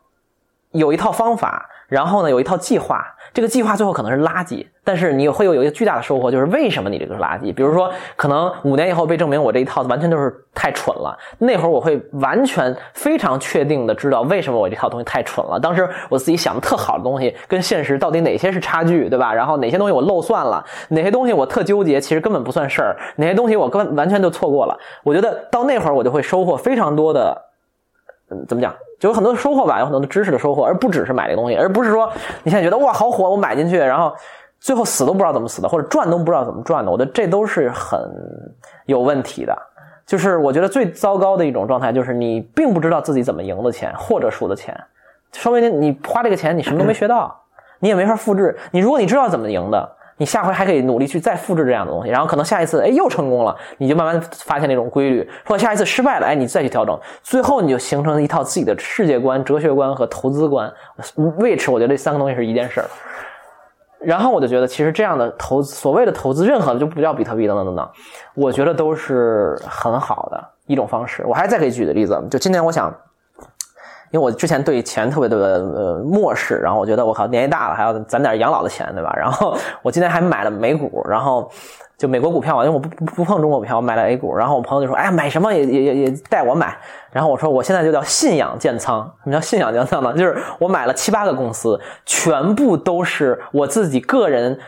没有逻辑，在情感上很喜欢，并且经常花钱的，比如说苹果，对吧？我老买苹果手机，心想妈的，你这个在你身上花这么多钱，买点你股票呗，你要涨了，我还得涨回来点，对吧？第二，耐克，对吧？我的衣服什么都是都是耐克，我特别喜欢耐克，各种鞋呢，花好多钱。我心想，我靠，都给你贡献那么多钱了，买点股票吧。我还买了一个那个啊，亚马逊我也买了，然后还买了日美国的那个 Netflix，就是那个视频，对吧？出纸牌屋啊，对吧？我觉得我靠，这么多人看，我也爱看，靠，买点股票吧。然后那个还买了那个那个呃。巴菲特的公司我也买了，呃，B 股买了一股，然后它 A 股很贵，二十多美金，B 股也也很贵，那 B 股很便宜，没没几百美金，几百美金啊。它有 A、B 股，A 股是三三十万美金一股吧，然后你你要买就必须得花三十万美金，谁谁他妈平时有那么多钱 买这个东西？然后我就买 B B 股是几百美金，B 股是不能投票的是吗？对对对对，然后就一千五百分之一的价值，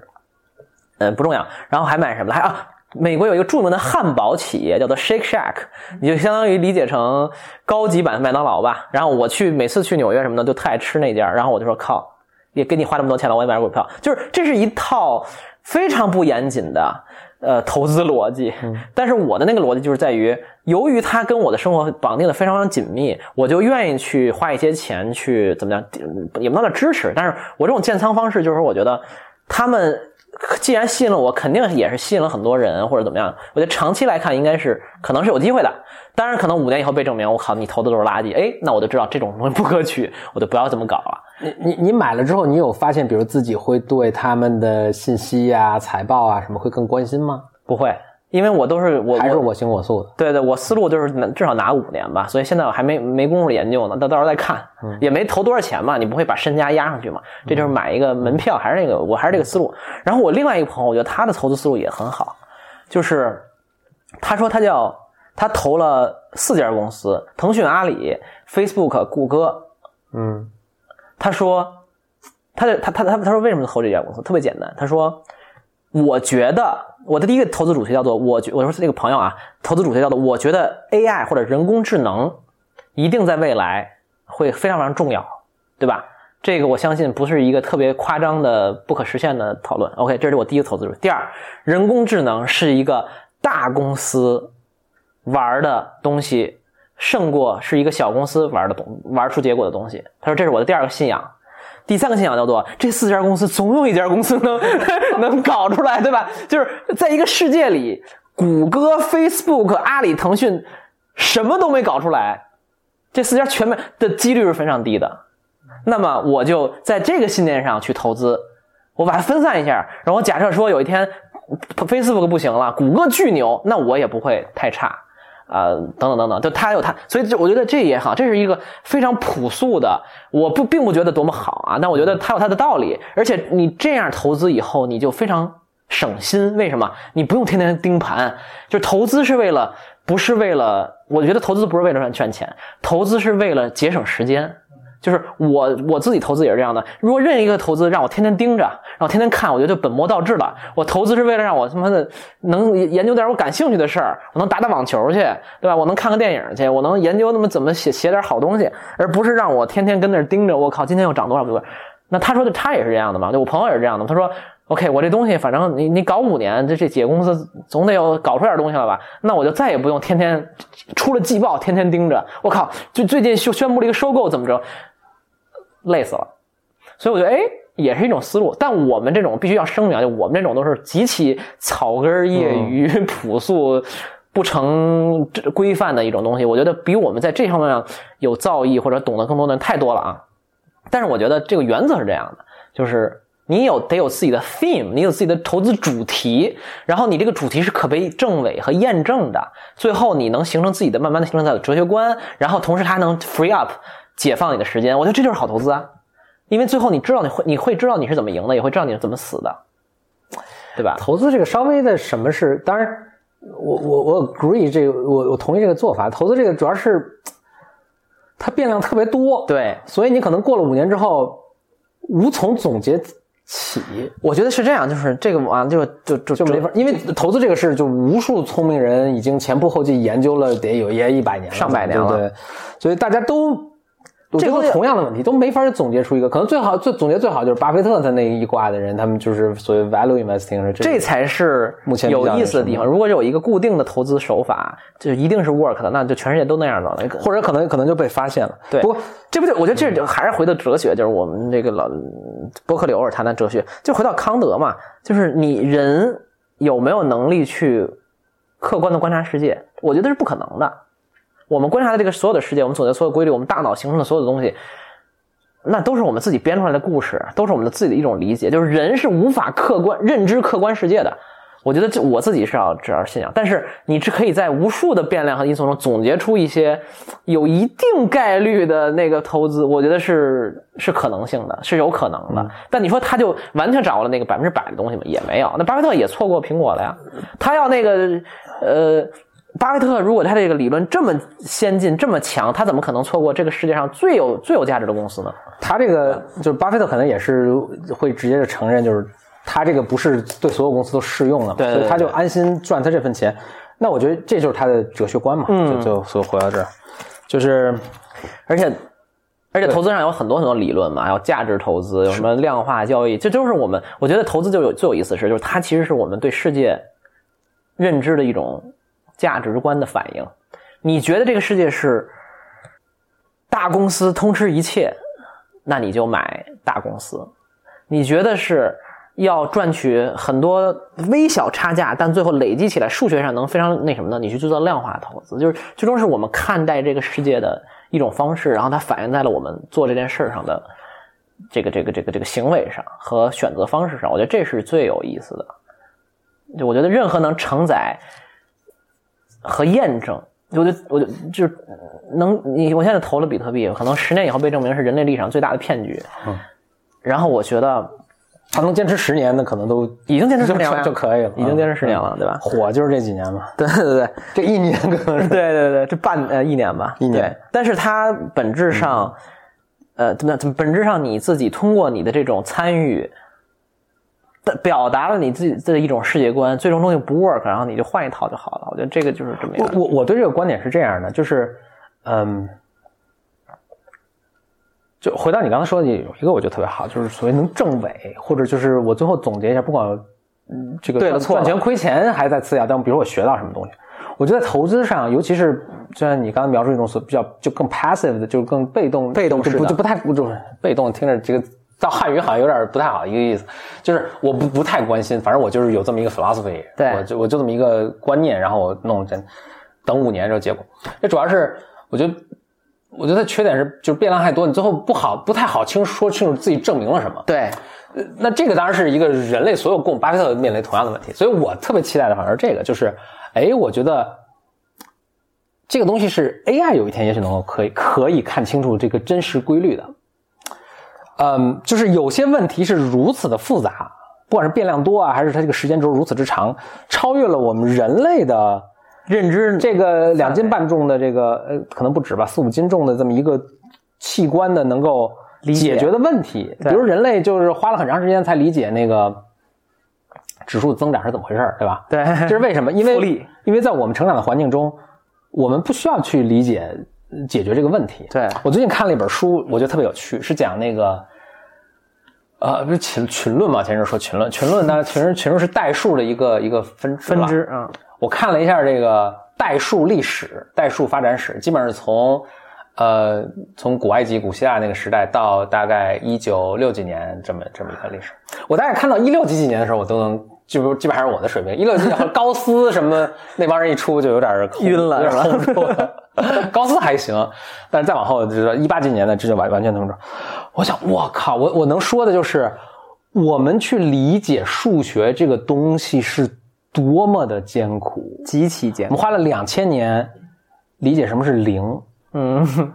花了又花了几百年的时间理解什么是那个虚数。当然是节奏是越来越快了，但是这些概念是如此的陌生和奇怪，以至于就当时那么天才的人，我都忘了是高斯还是什么，就是其实他对虚数都想象不出来，没法接受，他只能够，我我这不知道该怎么形容，就是我在解某些问题的时候，我愿意到虚数那个世界，我看一眼。转一下人就回来。嗯，但是我不能久留，我只能描述在这，就我待着时间长了，我觉得这个难受就是对对对，很奇怪一个，我只能我不承认有虚数，但是我就借助这个工具，我稍微借用一下，然后去去解决这些问题。然后又过了好，就就就老家伙都死了，老家伙的学生又死了，然后老家伙学生的学生又死了之后，他们才终于舒服哦，虚数它也是数。所以就是我就是人类的这个这个东西，它的理解能力是非常非常有限的。对所以甚至有时候我觉得我们都在试图就是理解就不可能的任务，就对我们的人脑来说是不可能任务。对啊，我就期待的是有一天 AI 牛到一定什么程度，它给我讲一些笑话、段子和比喻，然后能试图让我尽可能去理解一些这个东西。我觉得你你可能我我我我的看法更悲观一点，是我们到时候给 AI 讲点笑话，我们就是 AI 的宠物。你想，未来就咱也不讲那些乱七八糟什么什么机器了，就是也之前博客也讲过很多次了，就是。你你我其实觉得 blockchain 就是区块链技术，说回来就是你越来越东西搬到网上了，对吧？我们我们现在已经有很多很多很多东西在搬到网上了，但是还有一些东西，比如说资产啊，好多东西没有完全映射到网上。那随着区块链链技术到来，可能更多的东西被数字化、虚拟化了。那有一天总有一个临界点，就是在数字上的东西，在在那个这个这个这个数字世界上的东西比在物理世界的东西多，就是原子比特世界大于原子世界了。就是就超过百分之五十一了，那那会儿谁说了哪个是真实世界呢？可能比特世界上的那些人，活在比特世界的人会说：“哎，你怎么在物理世界里天天跟人见面，然后聊天吃饭？你就这么奇怪啊？就是你怎么这么宅啊？就是哎，我你这么一说，我在想，那其实你说到那个世界之后，最本质的东西是什么？真的就是算力，因为一切都是以算力来支撑的。那那会儿的算力映射到咱们现在世界，咱们这个世界的本质是什么？我不知道是什么，但是你想，就是我们完全就是就是目前我看不出有任何可能性逾越这个物理障碍，就是假设一切都虚拟了，嗯，它最终也得住在什么硬件里，物中也得住在硬件里，对，它是没办法的。你就哪怕虚拟再虚拟，它其实最终要要物理载体。对，是有一些原子在互相碰撞计算的。我操，谁掌握了这个，谁是最终掌握了一切。你也可以理解成那个物理元件，就是就是，假设这个世界上没有电脑的啊，电脑还没发明，那那个物理地切不就是土地吗？就是就是未来的那，也可能对，嗯懂我意思吗？就是未来的你说的那个呃服务器，呃，那个成就是个 Matrix 的世界。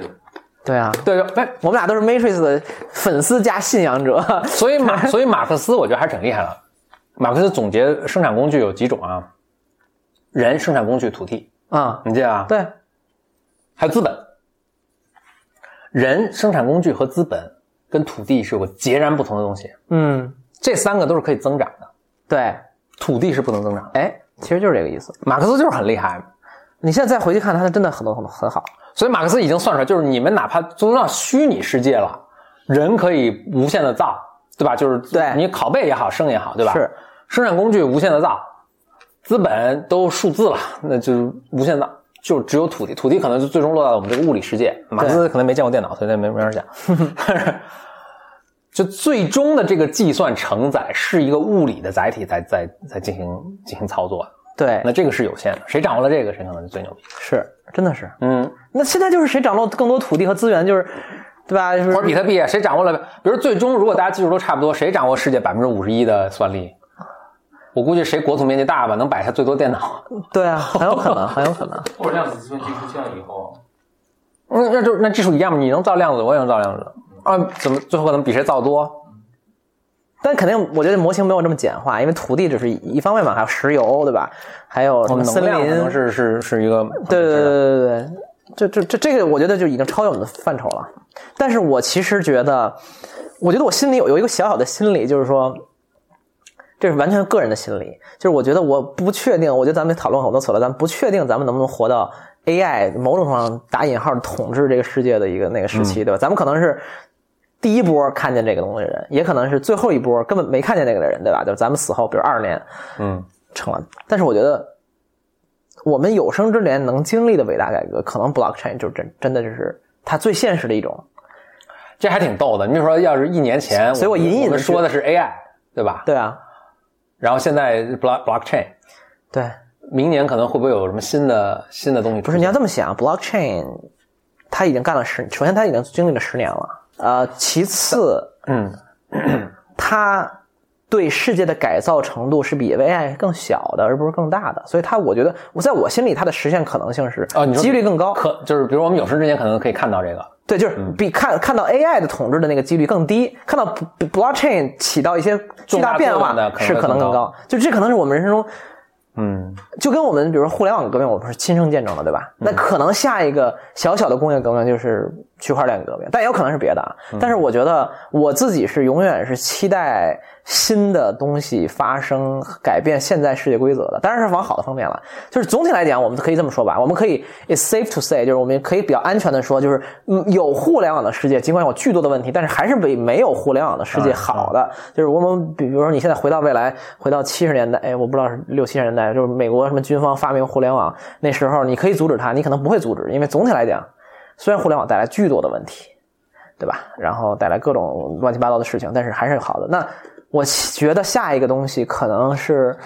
能让人类社会变得更好，是有一天能消灭人类，往这个路径走。我觉得都是，我觉得有生之年，你你你就期待点这种东西，你要不然还期待什么呢？对吧？因为在咱们假设里的，未来可能就没有人了，就人就是一。一个小小的物种，就跟现在的猫狗一样。我跟何峰之前在我们之前节目提过一个概念，就是以后人类生存的核心技能是什么呢？是卖萌。为什么呢？因为 你想，当人类接管了这个世界以以后，是谁牛了呢？是猫跟狗，对吧？为什么他们牛了呢？因为人比猫跟狗的智力差距，可能就是人工智能跟我们。对吧？的那个差距，然后猫跟狗之所以这么繁衍、生息等等等等，就是因为他们掌握了核心的技能卖萌。于是虽然跟你没什么用，对吧？但是哎，能逗我开心，那我就留着你吧。但但有个更更可怕的，然后我们以后对人工智能可能就是这个这个作用。更可怕的是，人类牛了之后，猫狗当然很牛了，但还有一波很也很牛了的东西是什么？猪、鸡、小麦。对啊，也许我们是这些东西，也可能就是我们味道好吃，对，我们也有可能。味道味道好吃，对对对对对，也有可能。但我觉得呃，就是不管是哪些东西，我觉得其实我我有我有种这种感觉，就是在我的在我的脑子里啊，就是我觉得我能看到的终点，它不会是这个世界的终点啊，但是我能看到的终点就是，比如有一天 AI 取代人类，嗯。成为这个世界的主宰，对吧？嗯，那从现在这个此刻，二零一八年走到那儿，可能不知道是二十年，还是五十年，还是一百年，还是三千年，还是十亿年？嗯对吧？我们不知道，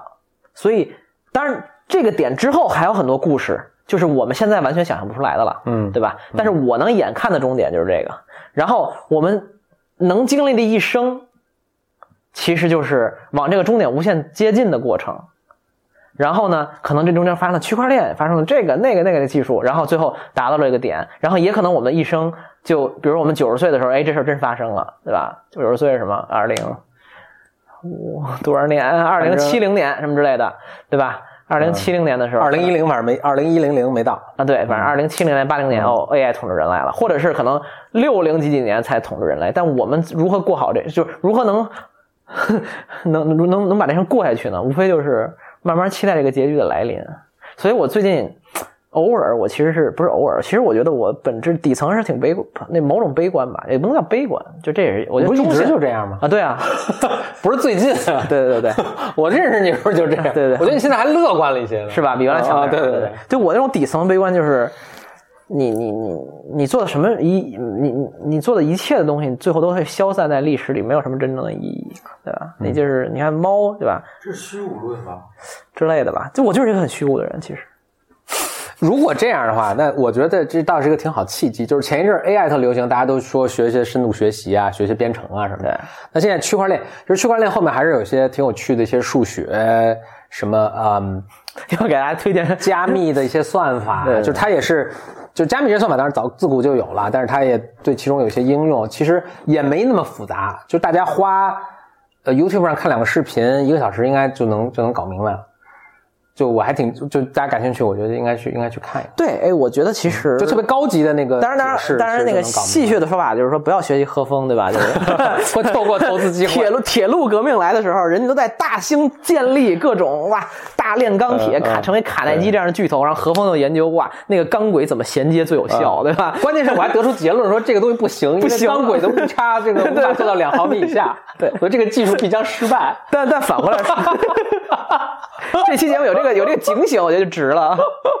但是我觉得，就是好的方式是让自己用花一定的时，比如说我其实对吧？首先这期我也不觉得我多掌握比特币了，但是或者区块链，但我懂了一些吧。但是我觉得我其实做到这一点花的时间，我觉得加起来有可能有八到十个小时吧。嗯，就它真的没有很多，它可能分散在几天之内。然后我我我我我录这期节目之前有俩礼拜，我也都都没有关注过比特币，我现在都不知道我还剩多少钱。但是有那么可能有一周的时间，我就那么三四天，每天我都花两三小时集中系统研究一下。你发现你就至少你就入了门了。就我现在可以说我是基本入门吧，就我大概知道，我不会完全不知道。接下来会继续继续了解这个东西吗？继续看这个东西？我应该不会，因为我也没那么大兴趣，先放着吧。但是我会关注价格，因为我就说了，它低到六千六千五到七千左右，我会再进再会再会买一点。OK，我期待它跌呢，对吧？就当你有一个 principle 的时候，哎，你就你有一个 algorithm 的时候，你就 stick to the algorithm，对吧？你你你说到那个就是尝试一个方法，然后看它 work 不 work 嘛？所以我我发现知道有一个方法肯定不 work，就是你去研究半天这个技术，你可以去了解的，that's 研究半天技术，最后做出一个结论啊不 work。这就是有有一个方法挺 work，就听老婆的话 work。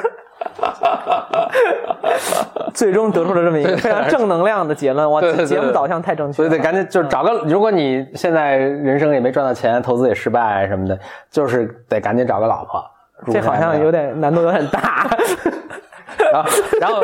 一切一切听他的就行了，他让你买啥就买啥。OK，好，OK，我觉得这期节目差不多了。这个如果呃就我我觉得我不知道这期节目有没有聊到怎么讲，就是那么透彻吧。但是我觉得其实这就是一种最自然的。我跟何峰对这件一个新生事物的很多困惑、理解，然后很多试图去接近真相，但又非常有很多阻碍的这么一个过程，包括它是一个很真实的反应吧。我觉得，呃，回到最终，我觉得还是鼓励大家去不要轻易对新生事物 say no。嗯不要抱着某种偏见去认知新的东西，甚至是新的人，但同时呢，也不要去搞任何太多的投机和就是这种非常随大溜的这种东西，我觉得都是要有一种更理智的心态去面对吧。我觉得我跟何通就是某种不好的极端，就是由于过于出理智，太理智也错过错过了投资的机会有的人可能太狂热也会错过一些东西。我觉得要找到自己的一个平衡点，对吧？我觉得这才是最重要的。我其实挺建议大家有机会看看，因为未来不可知，但是你可以至少可以看看历史。历史，呃，当然有一个当然是去看，就是现在很成功，就是被广泛应用的技术以前是怎么？你比如说。呃那个航天航空技术啊，就都不仅仅是互联网，互联网我觉得都太近了，都不太好。呃，航天航空技术啊，什么电话，呃电话、电报啊，对广播啊，就是那这个都是更早一些，什么轮子啊、印刷术啊这种。